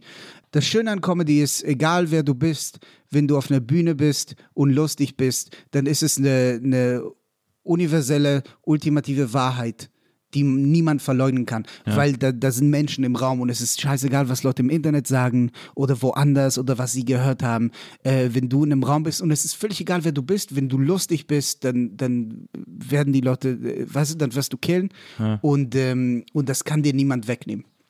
Wie du auf die Bühne kommst, ähm, was dir für Steine in den Weg gelegt werden aufgrund deiner Herkunft, deines Geschlechts, deiner Sexualität, das ist was anderes. Aber wenn du erstmal drauf bist, ist es egal, wer du bist. Jeder kann Comedy machen. Ja. Und jeder kann sehr gut darin sein. Jeder kann scheiße darin sein. Das ist, äh, du kannst auch 20, 30 Jahre Comedy machen, du kannst immer noch raufgehen, äh, so einem beschissenen Open Mic und komplett bomben, komplett. Ja. Aber wie ist das denn dann? Also wie hat man denn dann solche Leute zu bewerten oder wie, hat, wie, wie zum Beispiel jetzt Louis C.K.? Ja. Louis C.K. Äh, hatte ja äh, so ein, sagen wir mal, einen Skandal, äh, weil er ähm, vor so äh, äh, vor Comedians, äh, die irgendwie mehr oder weniger von ihm abhängig waren, weil sie noch ganz weit unten in ihrer Karriere waren und er sie so gesagt waren hat, in seinem, also beim gleichen Management, vermute, also soweit ich weiß. Ja. Und sie waren aber noch so ganz am Anfang und er war so der Erfahrene, der Comedy-Guru. Und dann hat er sich vor ihnen seinen Löres äh, ausgepackt äh, und sich einen runtergeholt. Er hat seine Macht missbraucht. Genau. Und dann haben alle gesagt, das ist scheiße. Und dann hat er, weil er ja auch, man kennt ihn ja auch als jemand, der irgendwie nicht so wahnsinnig doof ist, dann hat er auch ein sehr, fand ich damals, überzeugendes Statement rausgehauen. Ja, ich habe irgendwie meine Macht missbraucht, das war scheiße von mir. Findest du nicht mehr überzeugend? Doch, ich fand es überzeugend. Ja. Und er hat gesagt, es war super dumm von mir äh, und es tut mir leid und ich werde mich jetzt einfach erstmal ein Jahr zurückziehen und dann äh, und irgendwie mal zu mir kommen und so. Nach einem halben Jahr steht er wieder auf der Bühne, weil, weil wir ihn ja alle so vermisst haben. So ich stand nicht nach einem halben Jahr. Doch, doch, er war nach einem halben Jahr, ist er das erste Mal wieder im Comedy Cellar aufgetreten. Ich glaube nicht, dass das nach einem halben Jahr war. Jetzt wäre es gut, wenn wir wie Joe Rogan hier so einen Fact-Check. Ja, wir haben ja hier Wenzel als Fact-Checker, aber es war, es war, er war so, kein Jahr Wenzel, weg. kannst du gucken, wie lange vergangen, weil ich. Louis C.K. War, war, kein Jahr weg, wie er es gesagt hat, sondern ist einfach früher hat er dann wieder so erste Warst Auftritt du bei der Dave Chappelle Show, wo er darüber gesprochen hat, hier nee. in Berlin? Okay. Guck mal, äh, ich erkläre es dir so, wie Dave Chappelle es versucht hat zu erklären. Ähm, unabhängig davon, dass ich nicht, nicht sicher bin, ob ein Jahr vergangen ist oder nicht. Und das ist auch keine Verteidigung oder so. Ja. Das ist, habe ich nicht zu beurteilen. Ja. Comedy ist eine Community. Es gibt keine Einzelgänger-Comedians. Mhm. Es gibt keine Comedians, die es geschafft haben, ohne äh, Teil dieser Community zu sein. Es ist wie Dave Chappelle hat es mit einer Kirche verglichen. Ja. Und wir gehen dahin zu diesen Open Mics, nicht nur um aufzutreten vor dem Publikum, nicht nur um uns unser Material zu testen, sondern einfach um zu sein, einfach um zu existieren. Und wir verbringen da stundenlang und treffen da die Menschen, mit denen wir unsere Freunde, die, die, die, die, die festeren Konstanten in unserem Leben. Wahrscheinlich konnte deswegen Louis C.K. nicht lange darauf verzichten, weil das sein Leben war. Ja. 30, 30, weil der Louis C.K. hat sehr jung mit Comedy angefangen, ich glaube mit 16, 17. Ja. Und natürlich kann er nicht, also konnte er nicht darauf verzichten. Und es war auch kein öffentlicher Auftritt, also der erste Auftritt, egal wann er stattfand, wurde einfach geleakt. Ja. Ne? Es Comedy ist äh, darauf ja. gegangen und äh, der Auftritt wurde geleakt. Ich weiß nicht, wie lang die Strafe sein soll. Ich weiß nicht, ab wann Louis C.K. wieder auftreten darf. Ich weiß nicht, ob er wieder auftreten darf oder ja. nicht. Ich glaube, das entscheidet, das ist das Problem, das äh, müssen wir als Gesellschaft entscheiden und wir sind sehr schlecht darin, solche ja. Dinge zu entscheiden. Weil jeder da eine andere, weißt du, ja. was ist die Strafe? Es gibt Menschen, die werden Louis C.K. nie verzeihen und es gibt Menschen, die haben, die mussten ihn nie verzeihen, weil sie nie böse auf ihn waren oder, oder nie, also. Ja. Ich weiß es nicht. Ich äh, konsumiere seine Arbeit. oh, wow. Jetzt, das ist der richtige Behördensprech. Ich konsumiere seine Arbeit. Ich gucke mir Sachen von Louis C.K. an. Ich glaube, ja. unabhängig davon, was er getan hat, ist er einer der größten, der erfolgreichsten und besten Comedians unserer Zeit. Und das ist unabhängig davon, was für eine Person er ist. Ja. Und ich weiß, es gibt Leute, äh, nee, man muss nicht die Kunst vom Menschen ja. trennen und es ist dasselbe. Und nein, ich Das ist die ewige Frage. Das ist die hm? ewige Frage, ob man das, ob man das trennen soll oder nicht. Ich glaube, man kann es nicht immer. Man kann es nicht trennen. Ja. Also es ist da, aber, aber man kann zumindest teilweise, also es. Äh naja, wenn du sagst, dass, dass Comedians sozusagen, dass es für Comedians wahnsinnig wichtig ist, ihr Intimstes preiszugeben und Teile von sich preiszugeben, dann kann man es ja, dann ist es ja eine der Kunstformen, in der man es am allerwenigsten trennen kann, sozusagen, weil es ja immer die Persönlichkeit ist, die da auf Vor allem, wenn du dir, ich habe mir Lou jetzt angeschaut, ja. äh, also seine, seine Serie. Und äh, das, uh, das kriegt einen ganz anderen Kontext jetzt. Wow, es wird viel über Masturbieren gesprochen. Du denkst, wie haben wir das nicht kommen sehen? Holy shit. Es gibt da so eine sehr traurige Szene, weil er da mit Robin Williams, ähm, ja. Robin Williams ist da und sie treffen sich, sie gehen zu einer Beerdigung von dem Comedy-Kollegen oder von einem Booker, den niemand mochte und die sind die einzigen da. Ja. Und dann setzen sie sich in einem Café danach und ähm, sie machen sich das Versprechen, dass wer als erster stirbt, geht zu der Beerdigung von dem anderen. Und das ist so traurig, weil du weißt ja. jetzt, dass es, Mann. Das stimmt. Ja, Es war. Ich glaube, Wenzel hat auch hier hat uns gefact-checkt. Ja, kurz der Vollständigkeit halber. Also, er hat sein Statement abgegeben im November 2017 und er ist zurückgekommen im Comedy Cellar im August 2018, also neun Monate. Gute aber um, ohne ihn jetzt zu verteidigen, aber er hat in seinem Statement am Ende nur gesagt, in Anführungsstrichen nur, I will now step back and take a long time to listen. Ah, okay. Also für ihn sind neun Monate lang. ja, es ist lang. Ja. Neun Monate keine Comedy machen, wenn du das, wie gesagt, wenn du das 30, 40 Jahre jeden Tag gemacht hast, ja. es ist lang. Ja. Wie gesagt, wer sind wir, um zu sagen, was, die, was der richtige Zeitpunkt ist, um ja. wieder zurückzukommen? Ähm, da hat er danach ein Special rausgebracht. Hast du das gesehen? Nee. Es war hervorragend, was soll ich sagen? Ja. es war, ich habe es gesehen und es war hervorragend und Leute können mich dafür hassen. Ich sage nicht, dass man Louis C.K. unterstützen sollte oder nicht. Das ist sehr ähnlich wie mit äh, Chris D'Elia. Hast du das mit Chris D'Elia ja, mitbekommen? Ja, das mitbekommen. Aber der hat mir ein Freund erzählt, der ein riesen Crystalia-Fan ist, äh, ist wohl jetzt sozusagen sehr, also er macht ja auch einen Podcast und so und ist sehr befreit in seinem, in seinem Auftreten, macht auch Gags darüber und so. Und Crystalia hat einfach ein Baby bekommen. Der, der, der, hat einfach, der hat einfach, äh, also es kam dieser Vorwurf, er würde 17-Jährige groomen ja. und dann hat er einfach nichts gesagt. Ja. Und dann kam ein Jahr später äh, mit einem Baby zurück. Ja. Sehr clever. Ja. Hundewelpe wäre auch gegangen. nee, nee, der Mann hat sich ins Zeug gelegt für seine Karriere. Hat einfach. das ist so krass. Der, der ist einfach so: Oh, look, I'm a daddy. You look. This little kid, I love him so much. I love him so much. Als hätten wir alle vergessen, dass es, dass es in 17 Jahren, wenn das Kind ein bisschen, ein bisschen älter wäre, würde er mit ihm so schäbige WhatsApp-Nachrichten äh, austauschen. es ist ähm, interessante Strategie. Das stimmt. Aber guck mal, es funktioniert anscheinend. Also es funktioniert so eine, einfach das alles ignorieren, ja. nichts zu sagen, ja. scheint zu funktionieren. Aber was ich ja auch interessant und auch gut finde, ist, äh, dass man irgendwie, dass es ja auch eine Bewegung gibt, die sagt, äh, wir könnten ja auch einfach mal anfangen, den Opfern zu glauben, was ja in Deutschland Absolut, genau das eine schwierige Tradition hat, dass das nie gemacht wird. Nun, es gibt einige von diesen Fällen in der deutschen Comedy, ähm, wo die sowohl Betroffene als auch Täter oder angeblicher Täter ja. das einfach geheim halten wollen. Weil es gibt auch, also Leute, Leute, ich glaube, Leute können das nicht genau einschätzen, wie äh, beschissen es ist, als äh, Opfer öffentlich in Deutschland zu sein. Ja. Und wie schwierig das ist. Leute denken, man macht das für seine Karriere, um seine Karriere nach vorne zu bringen. Ja. Das bringt deine Karriere nicht nach vorne. Ja. Das bringt deine Karriere nicht nach vorne. Und es gibt, ähm, ich, ich, ich weiß von einigen und ich wette, es gibt mehr Frauen, die in der Öffentlichkeit stehen und die die Opfer von sexuellem Missbrauch äh, oder sexueller Gewalt wurden mhm. und das eben nicht öffentlich austragen wollen, weil sie Angst haben, dass es ihrer Karriere schaden wird und dass sie darauf reduziert werden. Hm. Und ich kann das total verstehen, naja, dass sie es nicht machen. Es ist ihr gutes Recht. Ich finde, das Problem ist, dann kann man es nicht richtig aufklären, Na. weißt du? Ähm, dann kann man nicht, weil dann, dann wird es nie zu Ende aufgeklärt. Na. Und, äh, und es braucht viel Mut, um das zu machen und, und man riskiert sehr viel. Und ja, und es ist, eigentlich ist es wichtig, dass man es macht, aber es ist keine Pflicht. Man darf nicht, weil man wirft ja. manchmal Frauen vor so, hey, wenn du es, wenn du nicht damit rauskommst, dann mach, mach das mit anderen. Ja.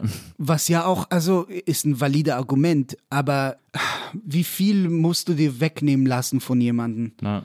Weißt du, wie viel musst du alles wegnehmen lassen? Deine ganze Persönlichkeit, dein ganzes Bild von an, bei anderen Menschen, dein, dein alles, wofür du stehst, willst du, weil Deutschland reduziert Menschen als Opfer. Deutschland ist das einzige Land, von dem ich weiß, wo, wo, wo Opfer ein Schimpfwort ist. Mhm.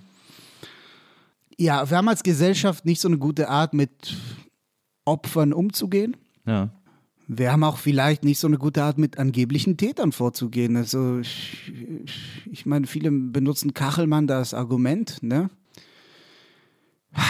Ich weiß nicht. Ich finde generell diese Kultur, ähm, jemand, als, also jemand, der sagt, ich wurde vergewaltigt, sofort als, äh, als Lügner zu bezeichnen, finde ich eine sehr, eine sehr, wie eine sehr hässliche Kultur.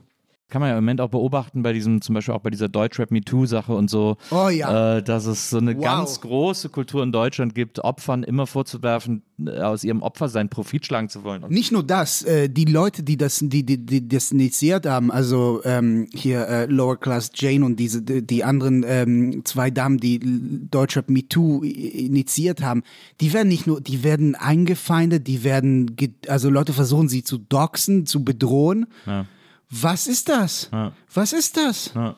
Das ist so krass, was sie, also, die, einfach, einfach der, die Aufforderung nach Aufklärung reicht anscheinend für Menschen, ähm, diese Frauen obsessiv zu verfolgen und zu bedrohen. What the fuck? Ja. Aber das, aber das, ich meine, das ist ja etwas, was man gerade. Aber so das ist die Kultur, die in Deutschland gepflegt wird. Es tut mir leid. Ich weiß, viele deutsche Journalisten werden mich jetzt anfallen. Ja weil ich das gesagt habe, mehrmals schon, als ich diese Auseinandersetzungen mit einem gewissen deutschen Rapper hatte. Ja. Mm, es ist mittlerweile gang und gäbe, Kopfgelder auf Menschen in Instagram-Stories zu setzen und, äh, und danach zu Interviews zu gehen, bei irgendwelchen unkritischen Formaten von Leuten, die eigentlich Fans von dem Rapper sind ja. und zu sagen, wie geil das ist, dass man das macht und gleichzeitig sich über Klassismus zu beschweren, weil man das von irgendwelchen blöden Linken auf Twitter, äh, ja. von irgendwelchen Sörens da gelernt hat, das Wort, das man nicht kannte. Und, äh, und selbst, äh, äh, so, selbst dieses Privileg haben, auf andere Menschen Kopfgelder ohne Konsequenzen setzen zu können ja. und zu glauben, man wäre man wäre so, äh, man wäre so in der untersten Klasse, in der Unterschicht. Du bist keine Unterschicht mehr. Nur weil du von dort kommst, ja. Äh, heißt es nicht, dass du da noch bist. Ja. Ja, also ich, ja. Aber das, aber das sind halt, das sind ja, das sind ja sozusagen äh, äh, Milieus oder Fandoms äh, äh oder, oder, oder Kunstrichtungen, äh, äh, die Fans anziehen, wo es einfach wahnsinnig viele männliche, heranwachsende Fans gibt, die sich so super leicht instrumentalisieren. Also mir würde jetzt zum Beispiel, wenn jetzt, keine Ahnung, wenn jetzt irgendeine Indie-Band, irgendeine deutsche äh, Indie-Band äh, ein Kopfgeld auf eine andere Band aussetzen würde, würden die Leute also sagen, sag mal, habt ihr einen Eiernband oder was ist Ja, weil los? Indie ist so, weil Indie nur sind alle Luschen da. Also, ja, okay. aber da ist aber gibt, Rechtsrock, ist halt aber guck denkbar. mal, Rechtsrock, ich, das ist, äh, ist ein Ding. Ja. Ich wette, es ist ein Ding. Also bei Rechtsrock setzen sie nicht nur Kopfgeld, die führen halt auch mit aus. Ja. Die helfen okay. wahrscheinlich mit. Aber das ist natürlich eine sehr speziell, eine sehr spitze Zielgruppe. Die das Problem bei Deutschrap, das muss von innen passieren, diese Revolution. Das die muss, ich, ja. weil du von, ich habe das selbst gemerkt, wenn du von außen da kritisierst, dann ja. wirst du dermaßen angefeindet. Ja. Und das weise Ritter und was auch immer und bla bla bla. Und ich kann das zu einem ganz kleinen Stück verstehen. Ich kann es, also eigentlich nicht, aber ich kann es zu einem Stück verstehen, weil ähm, weil jedes Mal, wenn es eine Debatte gibt über Deutschrap, ist da tatsächlich viel Klassismus und ja, viel Rassismus im stimmt, Spiel. Absolut. Und dann kommen all diese, diese Allmann und sagen, äh, Rap, die Scheiße und so, nur naja. Assis da, du, du, du, du, du, naja. kennst du ein Alter und, und machen so ihre, ihre furchtbaren äh, so Impressions, ihre Tight Five Minutes über Türken und so. Und, ähm, und das, ja, es, ähm, das Internet ist schlimm, Nils. das stimmt. Wie soll man Debatten führen im Internet? Das, das geht nicht. Aber warum nicht. existiert es immer noch? Es macht mich, es macht mich zusehends. Lass es abschalten. Ja, es macht mich zusehends wahnsinniger, dieses, dieser, dieser Nicht-Debattenort. Das Internet ist wie Amerika. Es ist das Beste und Schlimmste gleichzeitig. Ja. Es, hat, es hat alles und nichts für dich. Ja. Ist das, hast du mal mit dem Gedanken gespielt, äh, einfach aus Deutschland wegzugehen? Ja. Du hast ja auch mal, du hast mal in Amerika Praktikum gemacht, ne? Aber bei einer Werbeagentur in Colorado. Oh ja, so, in Boulder, Colorado. Äh, aber was, äh, da ist doch, ist da nicht der Hund begraben? Hm? Ist das nicht super lame da? Wie sagt man, was der hast Hund du gesagt? begraben. Sagt Kennst man das, das für die Pampa quasi? Ja, ja, genau. Es war sehr schön da. Ja, okay, es war Boulder, schön, Colorado ist eine Stadt direkt an den Rocky Mountains. Ja. Und ähm, es ist klein und schön und es ist, die Menschen sind höflich und weiß. Wow. wow, sind die da weiß. Es ist wie Prenzlauer Berg als Stadt in Amerika. Äh, es ist wie Prenzlauer Berg mit äh, Amokläufen. die hatten ja letztens einen Amoklauf in, dem Super, in meinem Lieblingssupermarkt und ich war so, oh, da habe ich eingekauft und da, da ist jetzt Blut. Okay, Du hast ein Praktikum, ich meine, laut, äh, so wie du das Praktikum beschrieben hast, hast du ja sowieso nicht viel von dieser schönen Stadt gesehen, weil du irgendwie zum. Teil irgendwie bis, äh, bis 20 Uhr durchgearbeitet hast am nächsten Tag. Oh ja, wow, das war in der Werbung. Es war hart, Mann. Ja. Es war richtig hart. Aber es war, äh, ja, ich würde da gerne zurückgehen. Aber ich wollte nach Amerika. Ich wollte, ähm, nachdem ich mein Special aufgezeichnet habe, das war März 2019, ja. da begann eine gewisse Pandemie. Ja. Ich wollte nach Amerika an dem Tag an dem es, ähm, an dem ich fliegen sollte, ja. kam dieses Travel Ban. Wirklich? Ja. Ach, come on. Das ja. ist so krass. Ja. Und ich hatte schon da, ich hatte ein paar ziemlich gute Gigs da im Caroline, so in Gotham und so, und ja. ziemlich legendären so Clubs. Ja. Und ähm, hatte da auch ein Treffen mit einer Agentur und ich dachte, ich werde ein paar Wochen sein ja. und dann gucke ich und vielleicht bleibe ich einfach. Ja. Und dieses Travel Ban hält immer noch an. Oh Mann. Ja. Es ist immer noch nicht, man wartet die ganze Zeit darauf, dass es aufgehoben wird. Aber wenn es jetzt aufgehoben wird, gehst du, fliegst du dann direkt hin oder? Es kann sein, Mann. Guck mal, also tatsächlich ähm, ist die Berliners, äh, die englische Comedy-Szene in Berlin besser als die in New York für viele Menschen, weil du kriegst hier als jemand, als Newcomer oder als jemand, der noch nicht in Amerika etabliert ist, ja. wenn du dann nach New York gehst, ich war da, das sind die beschissensten Open Mics ever. Ja. Du bist da mit fünf anderen Comedians in einem Keller ja. und ihr zahlt dafür, du musst dafür zahlen. Okay. Du musst Geld bezahlen, um aufzutreten.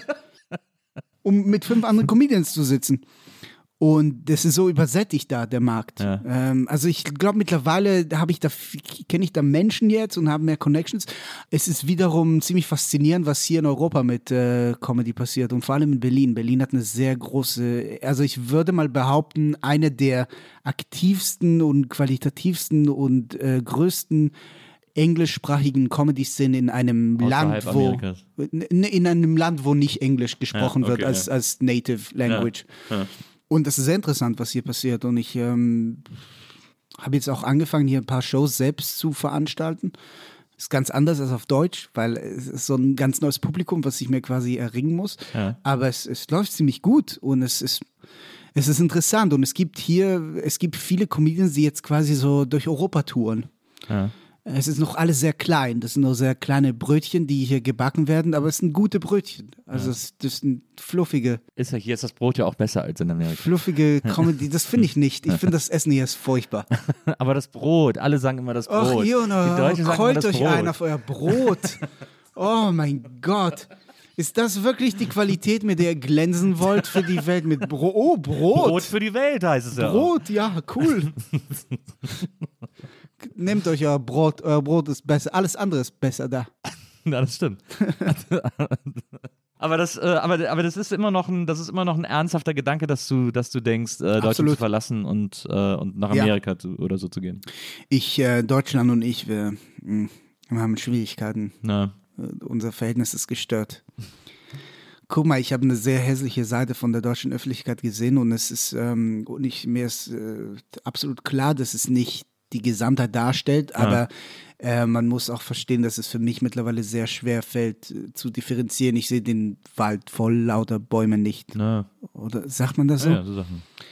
Und ich, ja, Mann, ich bin, guck mal, ich wurde, meine Familie war unter Polizeischutz hier, weil mhm. ich Comedy gemacht habe und, und, gleichzeitig beschweren sich irgendwelche Leute auf Twitter, wie schlimm deutsche Comedy ist und sexistisch und rassistisch und dann gehe ich auf Facebook und all meine jedes all meine Comedy Bits, wo ich erzähle, was für wo ich erzähle, was ich erlebt habe in Deutschland, mit was für Leuten ich hier zu tun hatte, werden mit irgendwelchen Nazi Kommentaren äh, voll gespammt ja. und ich werde als Lügner bezeichnet und ja. als äh, also so kein Bock auf diese Kontraste, also es gibt nirgendwo was für mich. Weißt du, was ich meine? Es mhm. ist alles gegen mich, habe ich das Gefühl zumindest. ich bin sicherlich ich weiß nicht, Mann. Ich habe ein bisschen die Perspektive verloren ähm, mit mir und mit der Welt und, und mit meinem, weiß ich nicht, äh, mit meiner mentalen Gesundheit.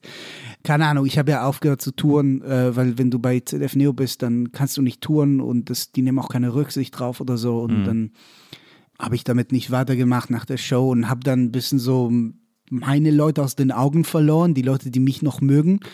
Und äh, viel mehr die Leute, die mich hassen, in die Augen bekommen und das äh, ist auf Dauer nicht so gut. Ja. ja, und deswegen habe ich, wie gesagt, deswegen bin ich dann, wurde ich da, das meine ich mit rausgeekelt. Ich hatte dann keinen Bock mehr. Ja. Ich wollte einfach nur mein, so, ich wollte Comedy machen, ich will einfach Stand-up machen. So, ohne dafür angefeindet zu werden oder so. Und ich will als Künstler anerkannt werden. Und wenn man das nicht hier bekommt, dann, dann gehe ich woanders hin halt. Ja. Das ist ja nicht so, dass ich es nicht kann. Also das ist ja nicht so, dass ich mich da nicht, dass ich das Gefühl habe, dass ich nicht mithalten kann oder so. Und ich bin, ich bin jetzt nach, ich, ich habe jetzt in anderen Ländern auch Stand-up gemacht und hatte das Gefühl, ja, ich, also ich kann es machen. Ja. Wie ich damit Geld verdiene jetzt in naher Zukunft ist, aber ich lebe sehr sparsam einfach. Du bist aber bestimmt so ganz spärlich eingerichtet, oder? Nee, ich gebe mir viel Mühe. Ja. Ich baue auch Möbel manchmal. Ja, du hast ja auch mal bei Ikea diese Geschichte, dass du da irgendwie. Oh ja. dass das ja. Click und Collect nicht funktioniert hat. Ja, aber netterweise haben sie sich, äh, man muss sagen, es haben sich viele Ikea-Mitarbeiter äh, sich bei mir gemeldet und haben, haben mir dann geholfen. Und ja. dann hat es geklappt, ja. Dann habe ich mir meine Küche gebaut. Ich, äh, ich baue viel zu Hause, ja. Ich mache ich mach viel. Du hast mal in einem Interview gesagt, dass du, äh, äh dass du immer so, so, Probleme hast, irgendwie äh, Freundschaften aufrechtzuerhalten, weil äh, wenn du so auf Tour warst oder so und dann nach Hause kommst und dann dich mit deinen Freunden triffst und irgendwie zusammensitzt, dann äh, fehlt dir einfach, dann findest du es einfach super langweilig zwischendurch, weil dir so diese, dieser Glamour fehlt, diese, diese Auf, dieses, dieses Aufregende, was auch so das Unterwegssein und so mit sich bringt. Du bist sehr gründlich, das gefällt mir. aber ist es noch, ist es. Aber das war nicht genau das, was ich gesagt habe. Hm, Glaube ich. Vielleicht ja. weißt du es besser als ich. Nee, also ich habe es jetzt, nicht aufgeschrieben, aber es war so, also es war sozusagen die, die Quintessenz dessen war irgendwie so, dass, das, dass du dann du manchmal da sitzt und denkst, ist es irgendwie. Du hast, du verlierst ein bisschen die Fähigkeit, dich für andere Menschen zu interessieren, weil du ähm, das Gefühl hast, du musst immer, du gehst raus auf, auf eine Bühne und du gibst viel von dir. Ja. Und du, du bist in diesem Modus und du musst es abschalten können in deiner Freizeit. Ja. Du musst begreifen, dass du nicht, dass die Leute, die, mit denen du gerade was trinkst, dass sie nicht irgendwie äh, da sind für dein Programm oder so. Aber heißt das, dass man als Comedian keine Empathie haben kann oder soll? Du, oder? Nee, du musst. Ja. Du musst Empathie haben. Guck mal, ich behaupte mal, wenn man mein Material sieht, was ich so hochlade, es ist basiert auf Empathie, wenn ich mit Leuten, wenn ich Crowdwork hochlade. Mhm. Ähm, wenn ich mit Menschen im Publikum spreche, mache ich das aus Interesse und nicht ja. aus, nicht aus der nicht mit der Absicht, sie zu verarschen oder so, so oder sie zu erniedrigen. Und ja. ich glaube, das ist, es ist alles mit Liebe so. Es ist alles mit Liebe und mit Empathie. Ja. Aber ich glaube, Empathie ist das Stichwort für Crowdwork. Ich glaube, du bist kein guter Crowdwork-Comedian, wenn du keine Empathie hast. Mhm. Wenn du dich nicht. Klar. Ja. Ist ja irgendwie logisch. Also, dass, dass du nicht gut mit dem Publikum äh, klickst und funktionierst, wenn du, wenn du keine Empathie hast. Ja. ja. ja, vielleicht habe ich, das war lange her, ne? Ja, ist schon ein bisschen ist her. Ein bisschen her. Äh, ja, vielleicht habe ich daran gearbeitet. Ja. vielleicht habe ich daran gearbeitet. Aber ich hatte, ich habe generell, also seit ich in der Öffentlichkeit stehe, habe ich es, habe ich, finde ich es generell schwer, Freundschaften zu schließen, außer mit Comedians, die ja. dasselbe machen. Äh, finde ich es schwer, da ähm, irgendwie, weiß nicht, ich habe viele Menschen aus, viele Menschen aus den Augen verloren. Und wenn ich sie treffe, dann wollen sie über das öffentliche Sprechen und dann will ah, ich verstehe. und dann versetzt mich das in diesen Modus, wo ich das Gefühl habe, ach, wir reden wieder über mich, ich mm. will nicht. Mm. Erzähl mir über dein dummes Leben. Ah. es ist besser als meins wahrscheinlich. Ich fand das, ich fand das ganz schön, äh, in, in irgendeinem Interview hast du mal erzählt, dass äh, und das schließt da jetzt so dran an, äh, dass für dich Comedy immer äh, auch eine Mitarbeit vom Publikum erfordert. Also es ist nicht nur der, der Comedian, der auf die Bühne kommt und, und Witze macht und also beziehungsweise. Echt, habe ich das erzählt? Was ja, für ein Blödsinn. Erzählt, du hast dann auch erzählt, dass die Deutschen so eine, das deutsche Publikum oft so eine Anspruchshaltung hat, so jetzt sei mal lustig und du das aber zum Beispiel von amerikanischem Publikum kennst, die dann, die äh, in eine Comedy-Show gehen und dann quasi, ja, also eben mitarbeiten, auch so dem, dem Comedian irgendwie einen Raum geben wollen, lustig zu sein. Und das so. nehme ich komplett zurück. das nehme ich komplett zurück. Was für eine. Was für eine luschenhafte Aussage. Wieso ist das denn luschen? Ich fand das ganz schön. Ich fand das eine schöne Aussage. Nein, es ist meine Verantwortung als Comedian, dich zu unterhalten. That being said, ja. äh, wenn ich merke, ähm, dass das Publikum mir nicht zuhört, ja. dann habe ich ein Problem damit. Ich glaube, Deutsche wollen zu sehr manchmal mitarbeiten. wirklich, wirklich. Es gibt so, ich, beschäftige mich damit täglich. Ja, und ja. Ähm, also zurück zum Thema Heckler und Zwischenrufe. Ja, Wenn ich auf Deutsch auftrete, äh, werde ich auf eine andere Art gehackelt. Ich werde manchmal, ähm, und das passiert nur im Deutschen bisher, dass Leute versuchen, meine Punchlines zu klauen quasi. Sie versuchen, die Punchline vor mir zu sagen. Es ist nie die richtige Punchline. Ja. Aber sie versuchen es immer und sie versuchen mich auch manchmal zu korrigieren. Germansplaining.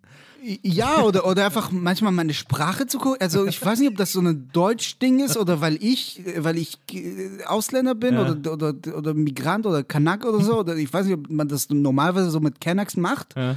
Dass man das, aber Anscheinend ist das ein Ding. Mhm. Und Leute versuchen mir die Punchlines zu klauen. Das ist sehr nervig. Das ist ja weird. Ja, du versaust den Moment komplett. Ja, ja. Ich weiß nicht, warum man das. Aber es ist irgendwie, ich, es ist so lustig, wenn ich, wenn ich so darüber nachdenke, dann habe ich das Gefühl, dass ich das äh, nicht von mir, aber dass ich das so kenne aus deutschem Publikum, äh, wenn jemand einen Gag macht und dann so ein bisschen sozusagen die Pointe rauszögert, dass es Leute gibt, die das dann so leise schon aussprechen, was jetzt kommen muss oder so.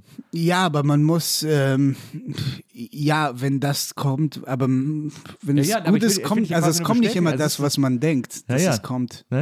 Also insofern ähm, sollte man das vielleicht ein bisschen abwarten also. oder, oder zumindest man, man sollte sich überraschen lassen oder das offen halten, aber wenn du den Comedian unterbrichst währenddessen und das allen schreist, weil du glaubst, dass es jetzt dein Moment ist, dann versagst du es für allen und du siehst wie ein Idiot aus und du versagst dem Comedian so seine Punchline. Also ja. mach das nicht. Geh selbst, wenn du Punchlines hast, dann mach selbst Comedy. Ja. Weißt du? Geh ja. nicht, geh nicht, äh, das ist feige. Geh nicht zu einem, ne? Ähm, oder ansonsten, wenn Deutsche, also Deutsche haben Angst vor Comedy, das merke ich auch. Also du merkst, dass es ein deutscher Raum ist, weil die erste Reihe nicht voll ist. Die setzen sich nicht in die erste Reihe. Das ist auch bei Konzerten, das ist immer so. Erste Reihe, die Deutschen hassen einfach die erste Warum Reihe. Warum haben sie so Angst? Sie haben Angst. Also ich glaube, das liegt vielleicht daran an, an, so viel schlechtem Crowdwork, wo es darum ging, die erste Reihe zu erniedrigen oder ja. das Publikum zu erniedrigen. Aber das mache ich nicht. Ich würde mir wünschen, dass Leute das wissen. Ich will mit Leuten reden und ich will lachen mit sie, mit ihnen. Ja über sie manchmal, aber zusammen. Ja, ja. weißt du? Nicht auf eine Art, die sie befremdet. Ich, das mache ich nicht. Also das mache ich nie. Außer sie wollen die Show halt äh, zerstören, wie ja. diese Leute da. Ja. Ne?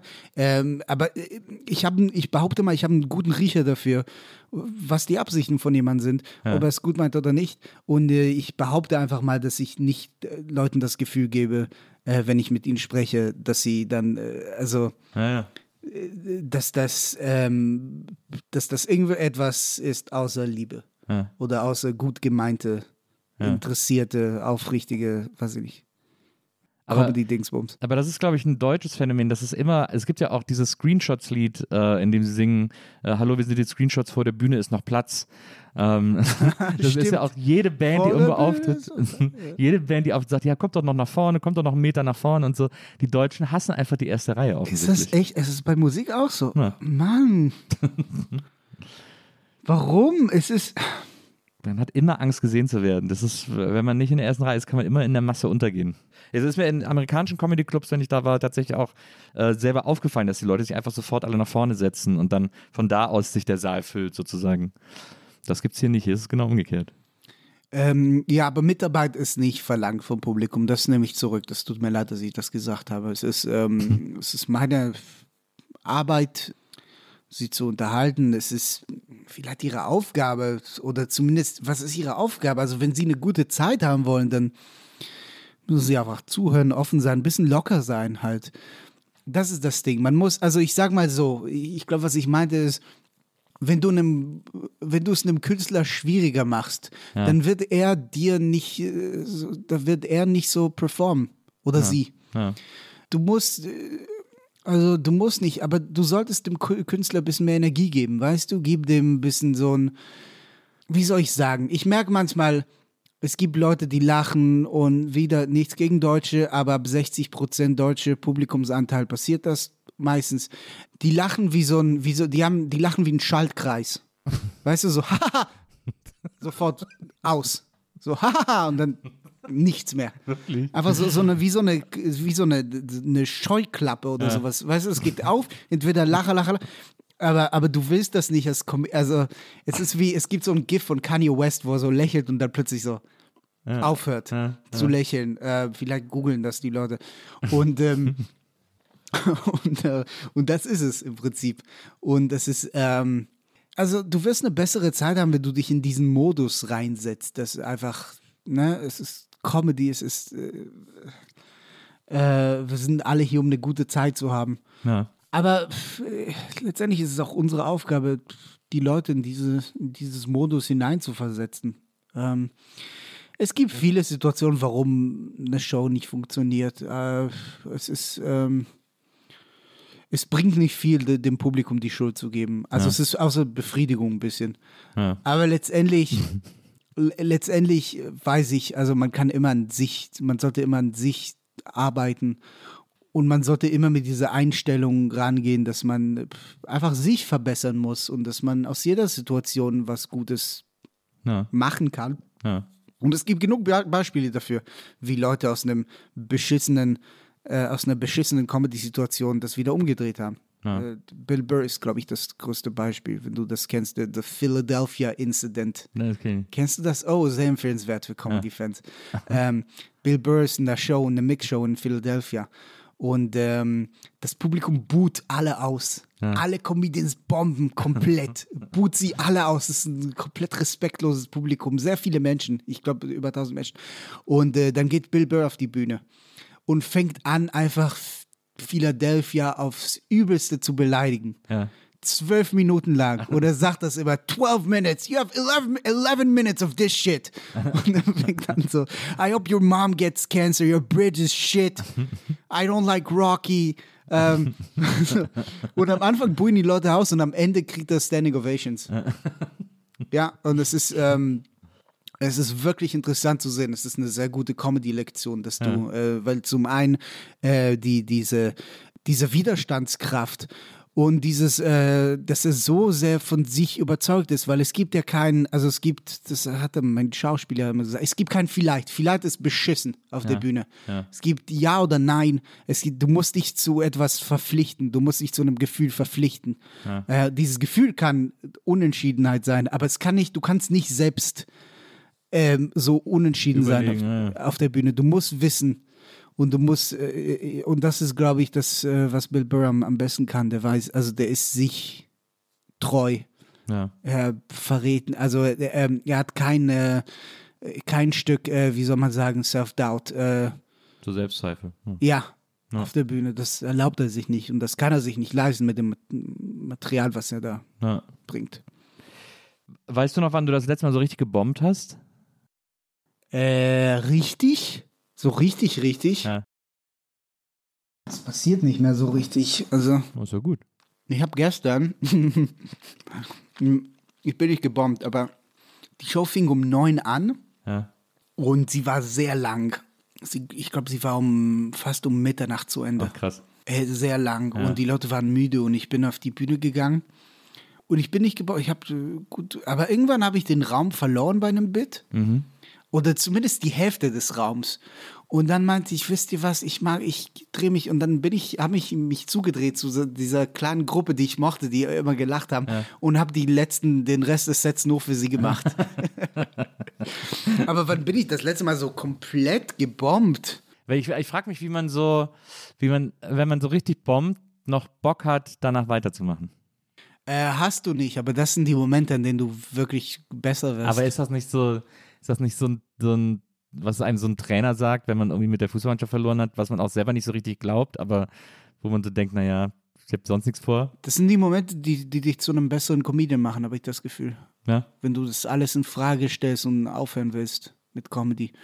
Äh, du musst auch, aber das ist wichtig zu bomben ab und zu. Ja. Es ist irgendwie wichtig, ein bisschen geerdet zu werden, ja. habe ich das Gefühl. Äh, du brauchst aber auch, du musst aber auch killen. killen. Ja. Du musst, musst du machen, weil ähm, es tut mir leid, dieser affige Stand-up-Begriff, aber es gibt jetzt nichts anderes. Ja, Bomben ist halt, wenn es scheiße ja. läuft und keiner mehr lacht und killen ist, wenn alle aus. Genau. Du musst killen, weil du damit du bisschen dieses, damit du nicht die, das, den Glauben an deiner eigenen. Arbeit, in deinem Material verlierst. Ja. Guck mal, mir ich habe ich hab ja mit 90 Minuten angefangen, Comedy. Ich habe ja mit Lesungen angefangen und ja. das mit Stand-up vermischt und das, das, ist keine normale Karriere für einen Stand-up-Comedian. Ja, eben, das ist ja sowieso ein komischer fließender Übergang in Stand-up sozusagen. Genau, und äh, normalerweise fängt man mit fünf Minuten an. Und ich habe erst, erst vor meiner ersten Tour angefangen, so Open Mics zu spielen und vor Leuten zu spielen, die nicht mein Publikum waren. Ja. Damit hätte ich vielleicht früher anfangen sollen. Ja. Weil du brauchst diese Sicht von außen. Du, also es ist sehr nett, vor, vor seinen eigenen Fans zu spielen. Und man lernt damit auch Dinge, aber andere Dinge. Mhm.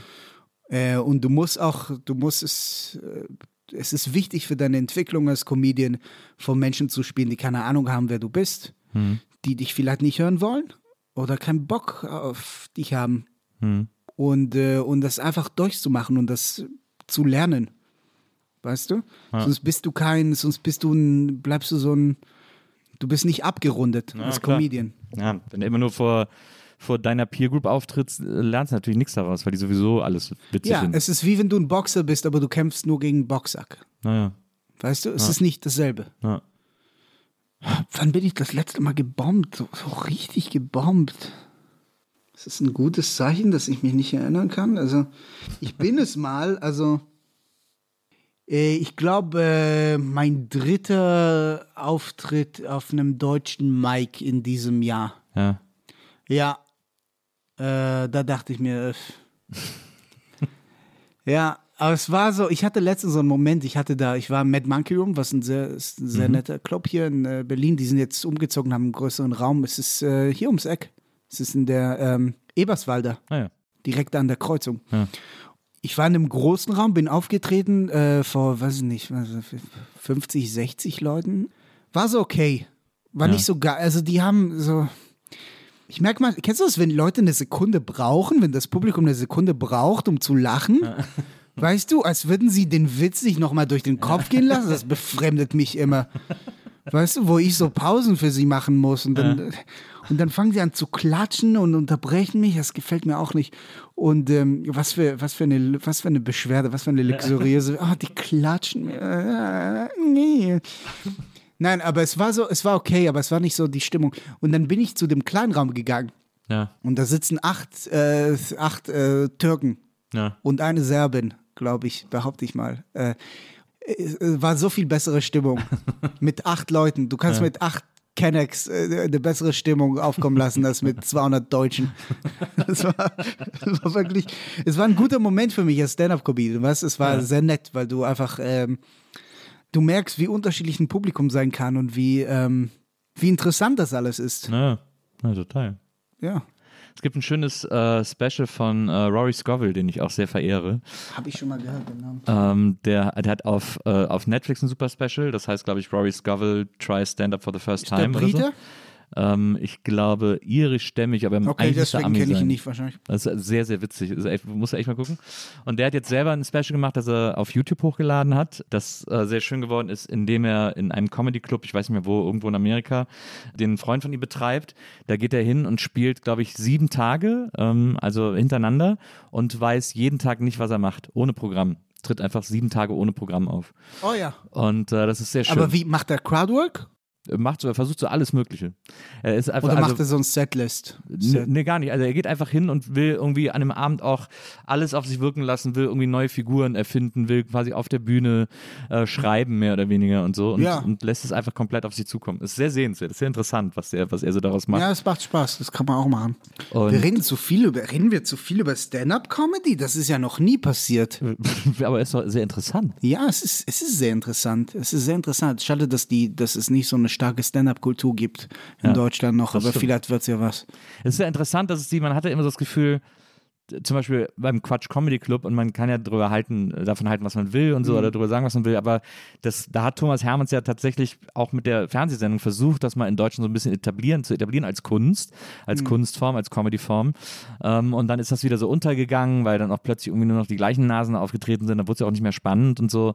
Ähm, und Mhm. äh, jetzt hat er ja den, den äh, Club hier in Berlin, wo er ja tatsächlich zwischendurch auch wirklich äh, aufregende Sachen macht. Ähm, also, Das ist vor allem ein sehr schöner Club.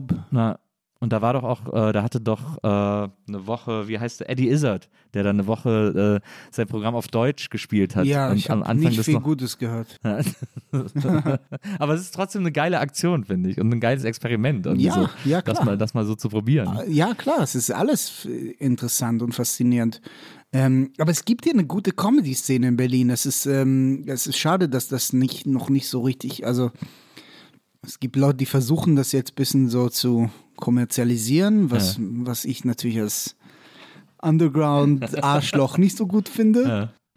Ich finde, man entdeckt auch immer wieder neue, äh, oder zumindest ich entdecke immer wieder, auch so über Instagram oder wo auch immer, äh, Comedians, die ich noch nie gesehen habe und äh, was auch nicht, also was nichts bedeuten muss, sondern äh, so. die, die, ich habe zuletzt habe ich äh, Shari Litt äh, gesehen, eine, die ist, kommt glaube ich aus Köln ich weiß, dass, dass die auch so ein paar Autorenjobs beim Fernsehen macht äh, und die habe ich, ähm, die war auf Instagram, bin ich über einen, ich glaube sogar auch Quatsch Comedy Club Nachwuchswettbewerb mhm. äh, gestoßen, wo so Ach so, Hotshot. Genau, Hotshot. Und da war Ach sie so, auch, da kenne ich niemanden. Da war sie auch dabei und die, die, ihr ganzes, ihr ganzer Auftritt war so lustig, wirklich. Hm. Also sehr, sehr starkes Material, sehr gute One-Liner auch. Sie hat dann irgendwie gesagt, wenn sie sich Foundation, also sie schminkt sich nicht, weil wenn sie sich Foundation aufträgt, halten das die Leute schon für Blackface und so. Also extrem gute, äh, äh, extrem gutes Material. Das ist lustig.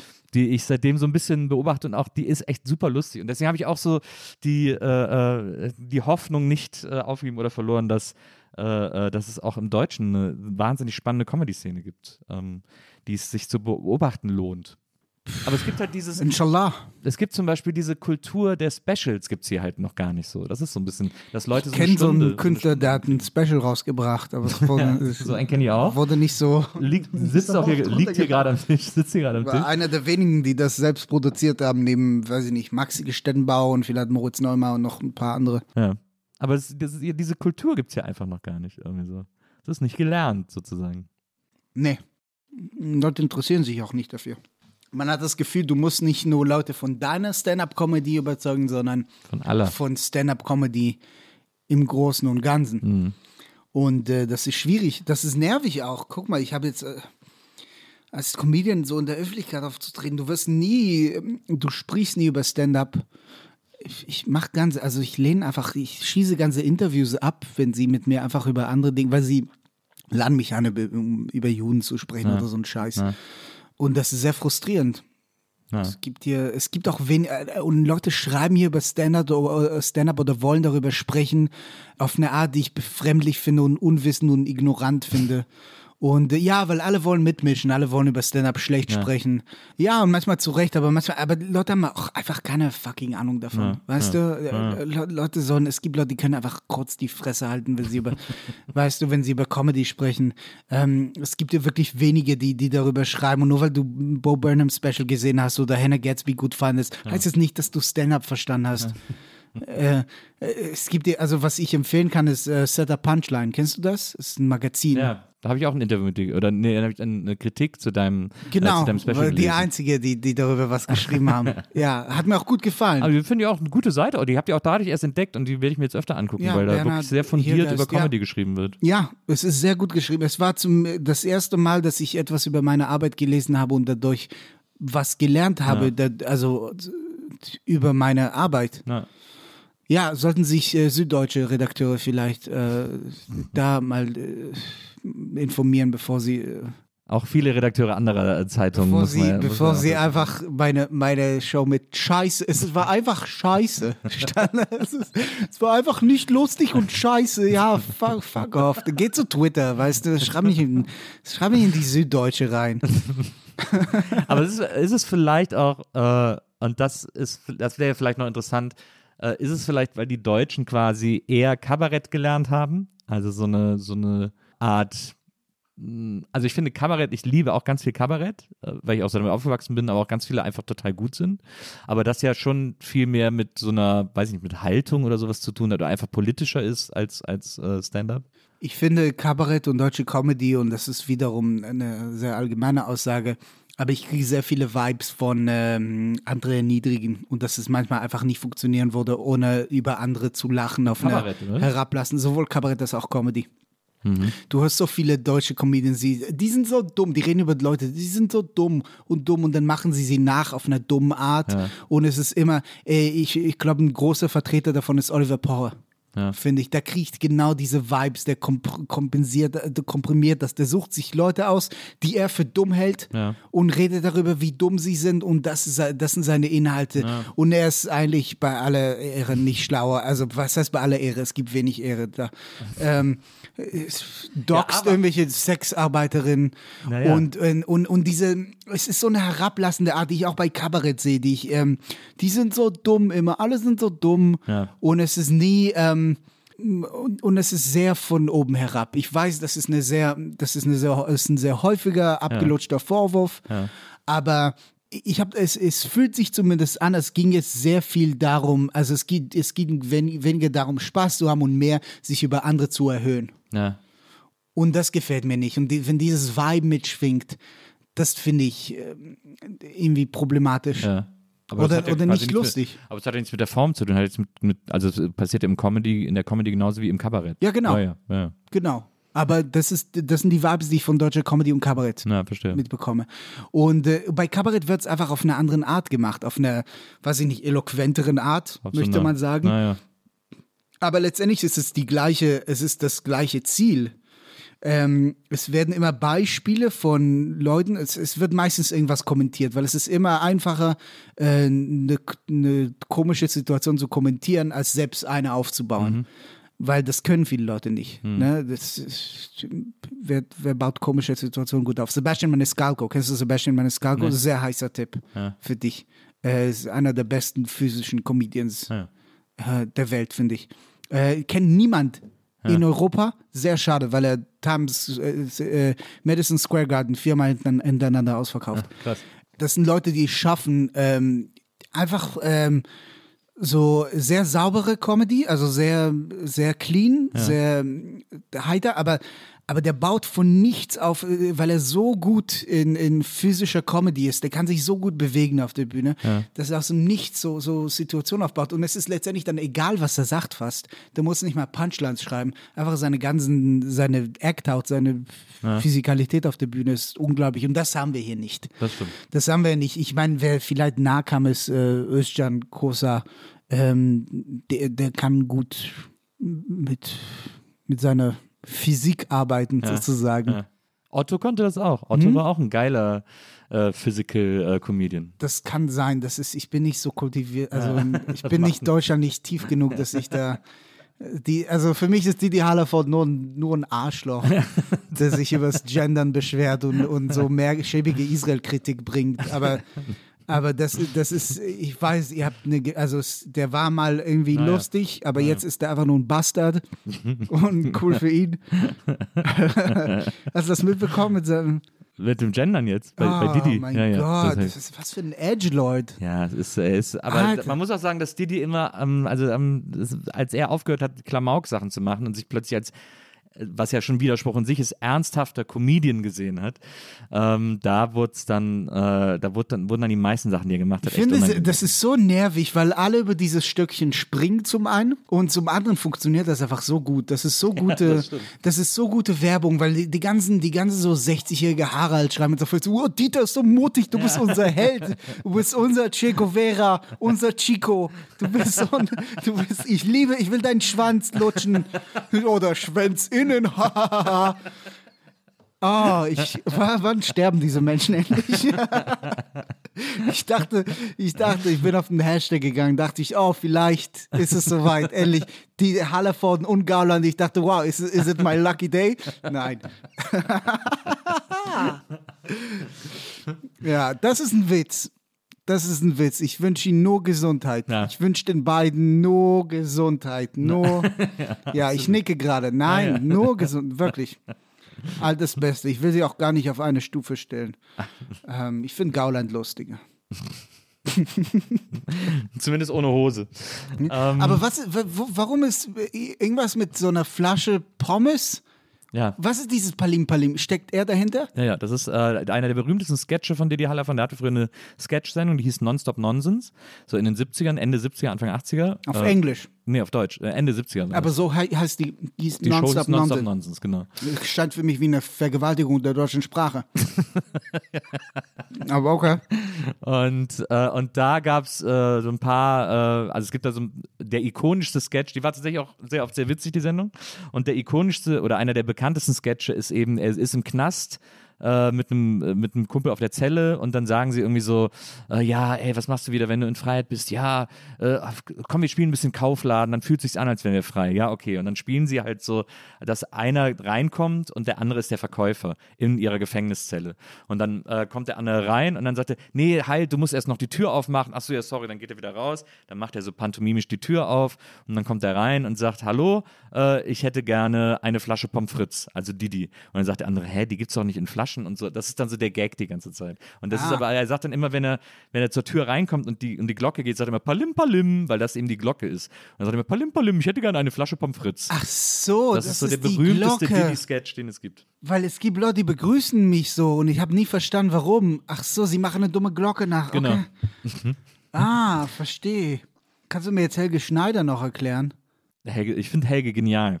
Hm? Was, was ich, ich weiß, Helge? dass ihr das findet, ja. aber ich. Helge ist halt, ich liebe, was ich an Helge liebe, ist, also Helge ist ja Jazz. Alles, was Helge macht, ist Jazz. Also sowohl musikalisch als auch äh, comedy-mäßig. Er mhm. steht auf der Bühne und improvisiert. Ich den, Nur um ich, das klar zu sagen, ich will, ich will nicht Helge nee, Schneider ja, disrespektieren. Ne? Überhaupt ich habe den jetzt, glaube ich, schon zehnmal live gesehen oder so in den letzten, weiß nicht, seit wann ich ihn live sehe, 15, 25 Jahren oder so. Und es war jedes Mal immer, es gab immer diese überraschenden Elemente, es gab immer dieses, dass du merkst, dass er jetzt einfach irgendwas auf der Bühne macht, womit keiner auch in seiner Band gerechnet hat oder so, dass er, dass er wirklich immer improvisiert, dass, dass er das so zu so einer Kunstform erhoben hat. Mhm. Das finde ich an dem einfach so, das ist an dem einfach so wahnsinnig lustig. Ja, Deutsche lieben Helge Schneider, ne? Ja, weil der auch echt teuer ist. Also viele. Ich wette, ich wette. Also. Viele, viele finden ihn ja es doof. Es ist für mich ein bisschen wie mit Monty Python, weißt du, was ich meine? Also ich habe versucht, das zu gucken, aber es holt mich einfach nicht mehr ab. Ja. Weil ich anders kultiviert wurde. Ja. Und das so eine andere Zeit war. Ja. Aber ich wette, es ist lustig. Also ich weiß, das, das Handwerk zu schätzen. Da hatte, hat er nicht, was war das mit dem Konzert, was da? Der hat zuletzt ein Konzert abgebrochen, weil der hat, der ist vor so Strandkörben aufgetreten. Ja, genau. Und das war einfach ätzend. Und da hat er keinen Bock gehabt. Aber der hat 40 Minuten gespielt vor, ne? Das haben Leute irgendwie ausgelassen. Er hat es mal, mal ausprobiert äh, und dann war es aber auch so, dass quasi äh, die Leute in den Strandkörben werden die ganze Zeit bedient. Also äh, mhm. die können immer Getränke bestellen und so. Und das ist ihm super auf die Ketten gegangen, dass da andauernd Leute rumwuseln, äh, weil normalerweise ist er es gewohnt, dass die Leute da halt sitzen und ihm irgendwie zuhören und sich auf die Show konzentrieren. Und das war dann nicht so. Und deswegen hat er einfach abgebrochen. Wie es halt so große Jazzer immer so machen. Auch so, äh, Aber er hat ihnen 40 Minuten gegeben. Ja, eben. Ja, was wollen die? Ja, also ich meine, wie viel, wie viel denn noch? Also wie lang? Also wirklich. Muss eine Show sein? 30 die so Leute Hagen Greta drei Stunden oder so? Was? 60 Minuten? Wie, wer kann sich länger konzentrieren? Das ist interessant, weil das ist natürlich ein, ein Stand-up-Format, so, eine, so eine 60 Minuten. Hm? Äh, ja, nicht in Deutschland. Kabarett, kennen wir aus dem Kabarett gar nicht. Mindestens in Deutschland, 90. Ne, in Deutschland wollen sie 90 von Stand-up. Ähm, weil äh, manches, manchmal auch aus Profitgier quasi. Äh, die Veranstalter wollen. Mit Pause. Ja, die Locations wollen, dass du ähm, nichts, ich liebe Veranstalter, bla, some of my best friends are Veranstalter.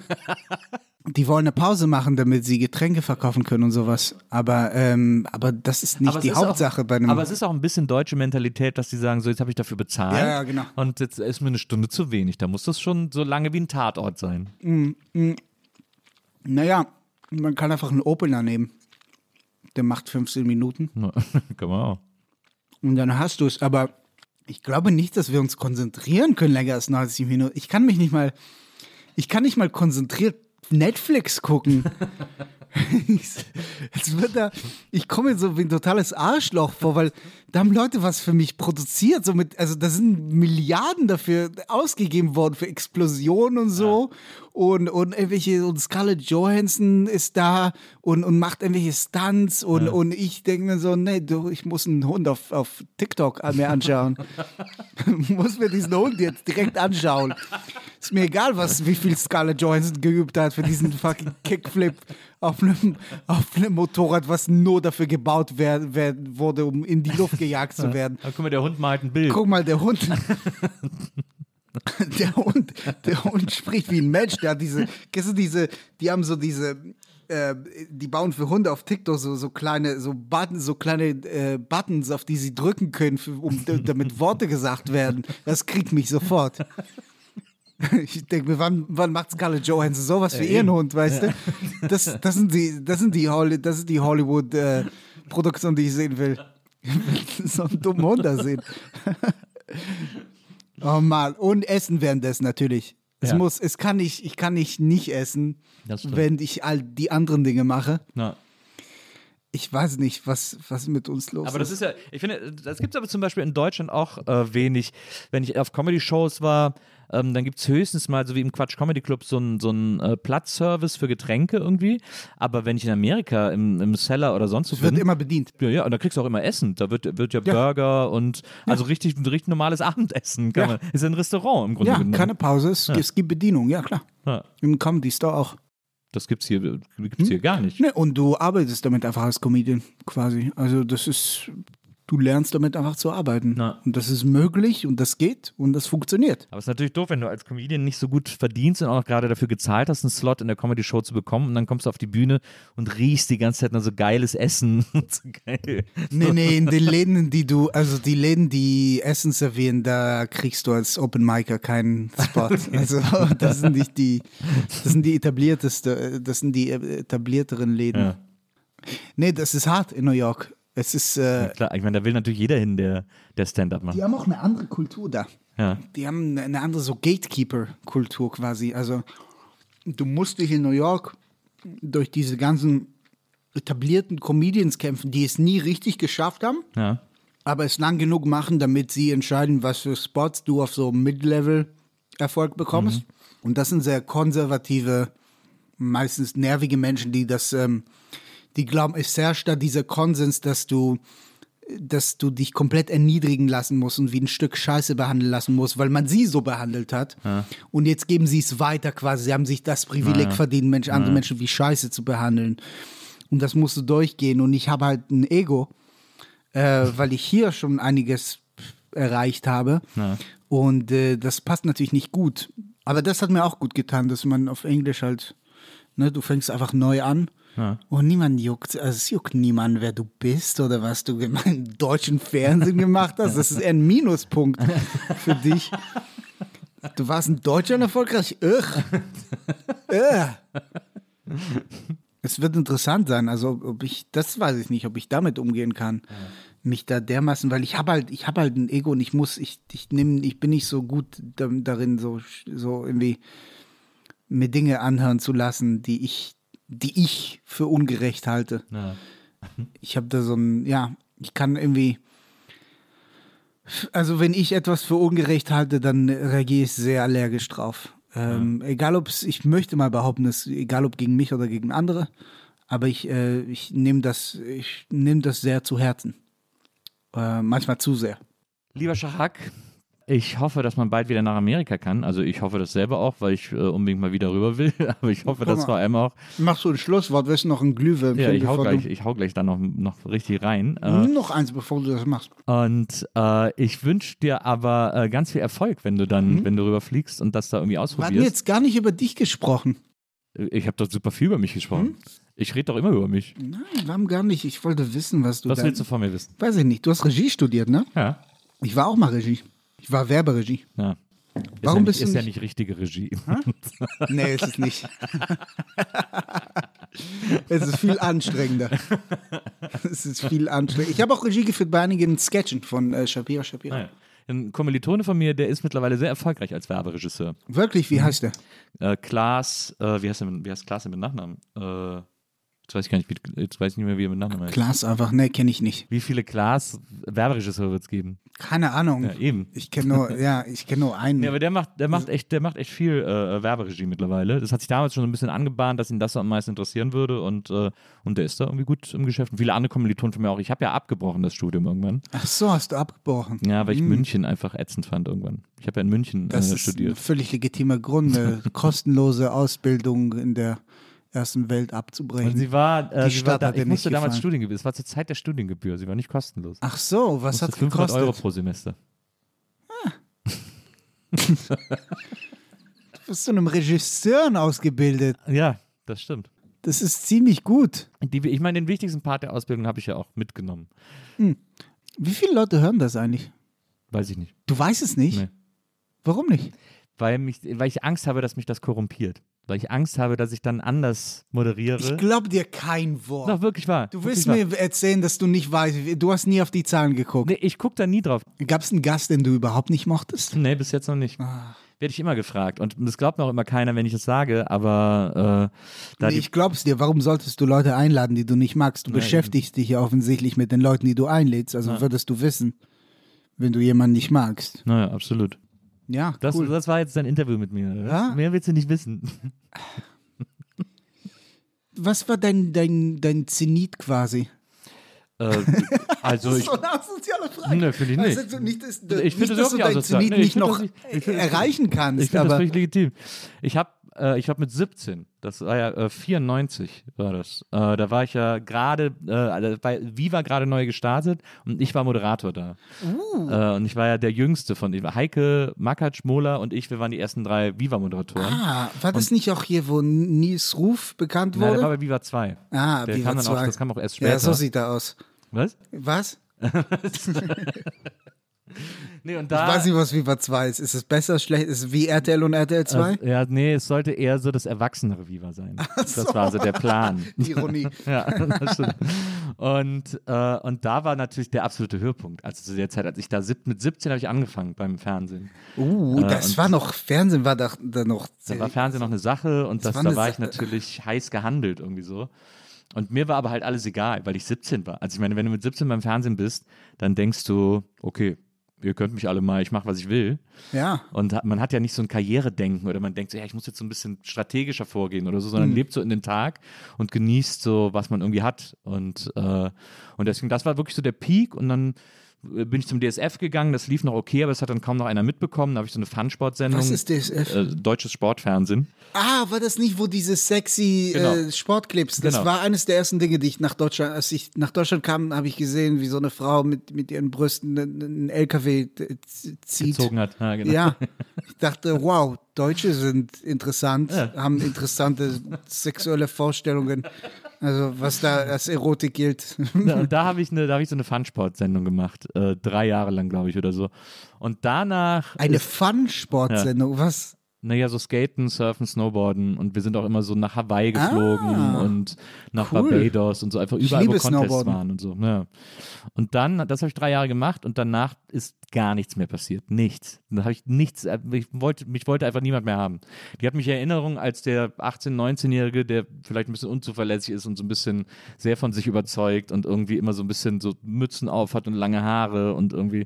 Und dann war es einfach, dann war es einfach vorbei. Dann bin ich Papa geworden in der Zeit und es ist nichts passiert. Meine Managerin hat gesagt, ja Nils, ich weiß leider nicht mehr so richtig, was ich managen soll, also deswegen trennen wir uns jetzt hier an der Stelle besser das und so. Das muss hart sein. Ja, und das ich hatte gar nichts mehr. Ich war gerade Vater und hat, wusste nicht, was ich machen sollte. Ich habe einfach bis dahin immer Fernsehen gemacht und dann ist einfach nichts mehr passiert. Aber fuckt das nicht deine komplette Psyche ab?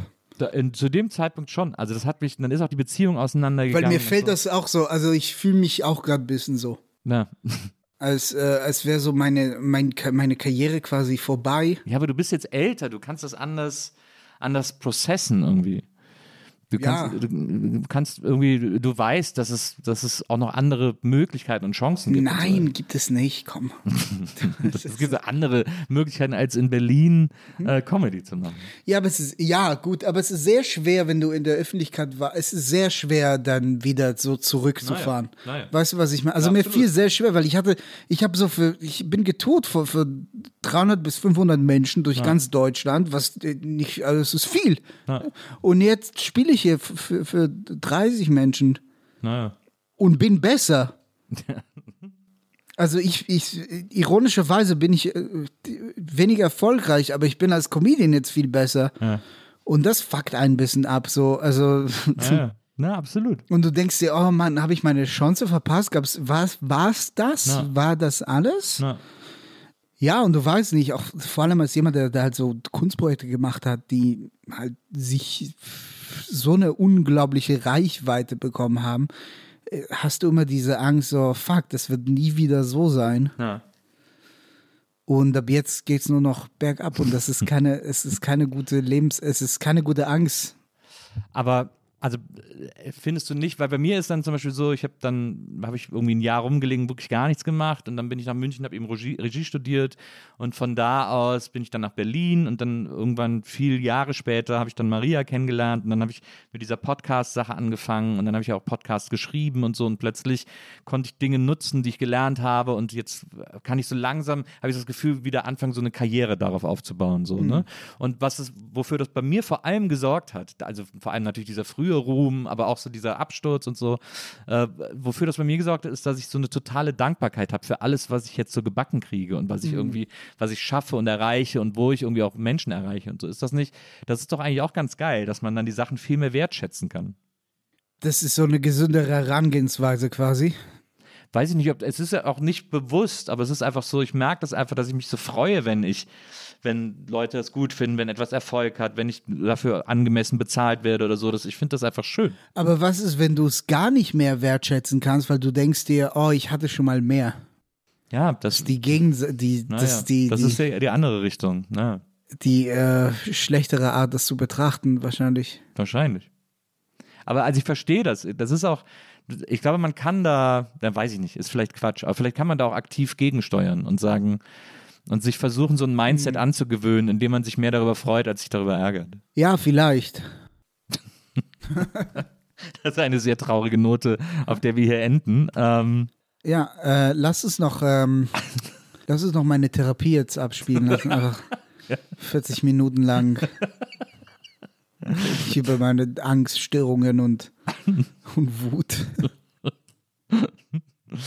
Ähm, das tut mir leid, dass wir das, dass wir hier, dass wir jetzt so traurig enden. Aber ich finde, nee, aber ich ist, finde nicht. Es ist okay, weil niemand weiß, wie, wir wissen nicht, wie viele Leute das hören. Es können auch nur zwölf Menschen sein. Aber, aber ich, äh, ich glaube, ich finde auch, dass ich glaube nicht, dass du, so wie du auch gerade eben drüber gesprochen hast und so, dass du jetzt jedes Mal, wenn du auftrittst, denkst, oh, ich hatte schon, ich bin schon vor zehnmal so viel aufgetreten.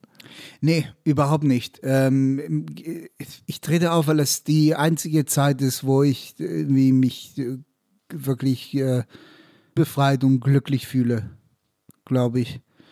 Das ist so die purste Zeit und ich, ich kann auch nicht, kann mich nicht ablenken lassen äh, von der Traurigkeit der Welt. Wow, das klingt poetisch und ja. dumm.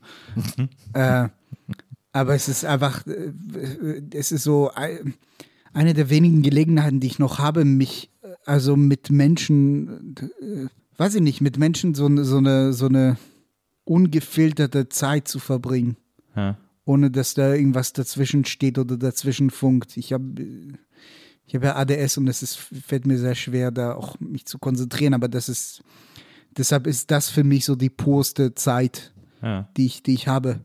Und deswegen ist sie mir auch sehr wichtig dann wünsche ich dir, dass das auf jeden Fall wieder größer wird und wieder äh, ähm, und auch in Amerika irgendwie, irgendwie aufre aufregend wird und funktioniert und so. Ja. Das wäre ja total geil. Das wäre cool, ja. Also, dann, musst du, dann musst du unbedingt nochmal kommen und dann reden wir nochmal drüber.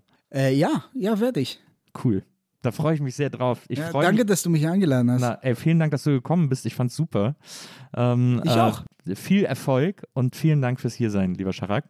Und äh, liebe ZuhörerInnen hier bei der Nils Buckeberg Erfahrung. Wir hören uns nächstes Mal wieder. Äh, vielen Dank an Wenzel, der heute Producer und Fact-Checker war. Ja, genau. Danke, Wenzel. und danke für die Trolleys. Apropos Trolleys, ich vermisse noch einen Ernährungstipp. Du hast eigentlich sehr viele Ernährungstipps angekündigt. Guter Punkt. Ähm, Das sind die neuen, ja. Du hast dir das ja auch hier gewünscht, äh, äh saure ja, Würmer von Trolli. Trolli äh, Glühwürmchen ja. oder saure Glühwürmchen. Genau. Ähm, hier ist äh, kleiner, kleiner äh, Feedback an Trolli. Ich mag nicht das, was ihr mit der neuen Edition gemacht habt. Die haben so ein Update gemacht. Ja. Für die, die waren mal, die sahen mal auch anders aus. Ja. Und die waren saurer. Okay. Und mir gefällt es nicht, wie das hier. Es wäre so lustig, wenn ich anfangen würde zu weinen. Das gefällt mir nicht. Dass die nicht mehr so sauer sind. Die sind nicht mehr so sauer, Trolli. Hört auf damit. Ähm, ihr müsst euch nicht anpassen an die deutsche Mehrheitsgesellschaft. Ja. Bleibt underground, bleibt cool. Turn up the sourness. Ja. Macht dich sauer, wie diese saure Mauer, die es bei Lidl gibt. Ja. Die habe ich mir zuerst gewünscht. Ja. Uh, die sind so sauer. Das gefällt mir. Früher gab es noch von Haribo saure Fritten, die waren auch richtig sauer. Gibt es auch nicht mehr. Es gibt zwar jetzt noch die sauren Fritten, aber die sind lange nicht mehr so Die gut sind wie überhaupt früher. nicht sauer, die sind Nee. Müll. Na, aber Die sind früher waren die super. Die sind eine Beleidigung für Sauersein. Früher in den 80ern, als die neu waren, waren die richtig geil. Nee, Haribo Pasta musst du nehmen jetzt. Naja, die schmeckt überhaupt nicht. Bäh. Doch, ich die weiß, sind richtig eher, ja. sauer, Mann. Bäh, aber die sind Die grün, oh. Uh, schmeckt nach Apfel, oh. Hm. Also Ernährungstipps, ne? Ähm, ja, was wollt ihr wissen? Ich kann euch alles. Ich habe 20 Kilo abgenommen. Ich kann euch alles. Ich einfach weiß nicht, so- alles. einfach nicht so viel Scheiße fressen. Ist das nicht der beste Ernährungstipp, den es gibt? Hm, Was ist Scheiße halt? Er hat alles, was ich den ganzen Tag esse. Ja, dann stell du deinen Ernährungsplan auf Twitter. Esst nicht das, was ich esse. Das ist der beste Ernährungstipp, den es gibt. Selbst ich versuche nicht mehr, das zu essen, was ich esse. Weißt du, was mein Tipp ist? Hm, Trockene Früchte sind hm, Kalorienverschwendung. Das muss ausgesprochen werden. Hm. Ich verstehe nicht. So Datteln oder so, so Bananen. Ja, so, oder, oder irgendwie diese Leute, die das, "Mm, ich will was Süßes und dann Ja. nehmen sie trockene Pflaumen, bist du komplett bescheuert. Das Ding, so 600 Kalorien für 100 Gramm, Verschwendung. Verschwendung, das sind drei gute Maxi-Kings, die du da verschwendest an trockenen Pflaumen. Aber What the fuck? Aber die sind gut für die Verdauung, Pflaumen. Wer, Trockenpflaumen. wer, wer interessiert? Die machen dich, die machen dich sinnlos fett. Stell dir vor, du wirst fett von, von, von irgendwelchen Aprikosen und Pflaumen und sowas. Was bist du? Wie scheiße muss man sein, um das zu werden? Wie scheiße muss man sein? Es ist unglaublich, wo- wo- worauf Menschen ihre gut, ihre, ihre äh, guten, gut, äh, schlecht investierten Kalorien da verschwenden. Ja. Das finde ich ein guter Kalorien sind, die sind wie, wie, eine, ist wie ein Konto. Wie ein Ja. Bankkonto. Na. Du musst es für die richtigen Dinge ausgeben. Und dumme Pflaumen, dumme trockene Pflaumen sind nicht das Richtige. Das ist mein, das ist mein Tipp. Das sollte man nicht mal verkaufen mehr. Äh, ist ein gutes Schlusswort. Ja. Deswegen äh, denkt daran. vielen, vielen Dank. Danke, Scharak. Danke, Gerne. Wenzel. Danke, liebe ZuhörerInnen. Bis zum nächsten Mal. Macht's gut. Tschüss. Die Nils Bokeberg-Erfahrung. Von und mit Nils Bokeberg. Eine Produktion von Pool Artists. Team: Wenzel Burmeier, Lisa Hertwig, Maria Lorenz Bokeberg, Frieda Morische und natürlich Nils Bokeberg. Die Nils Erfahrung.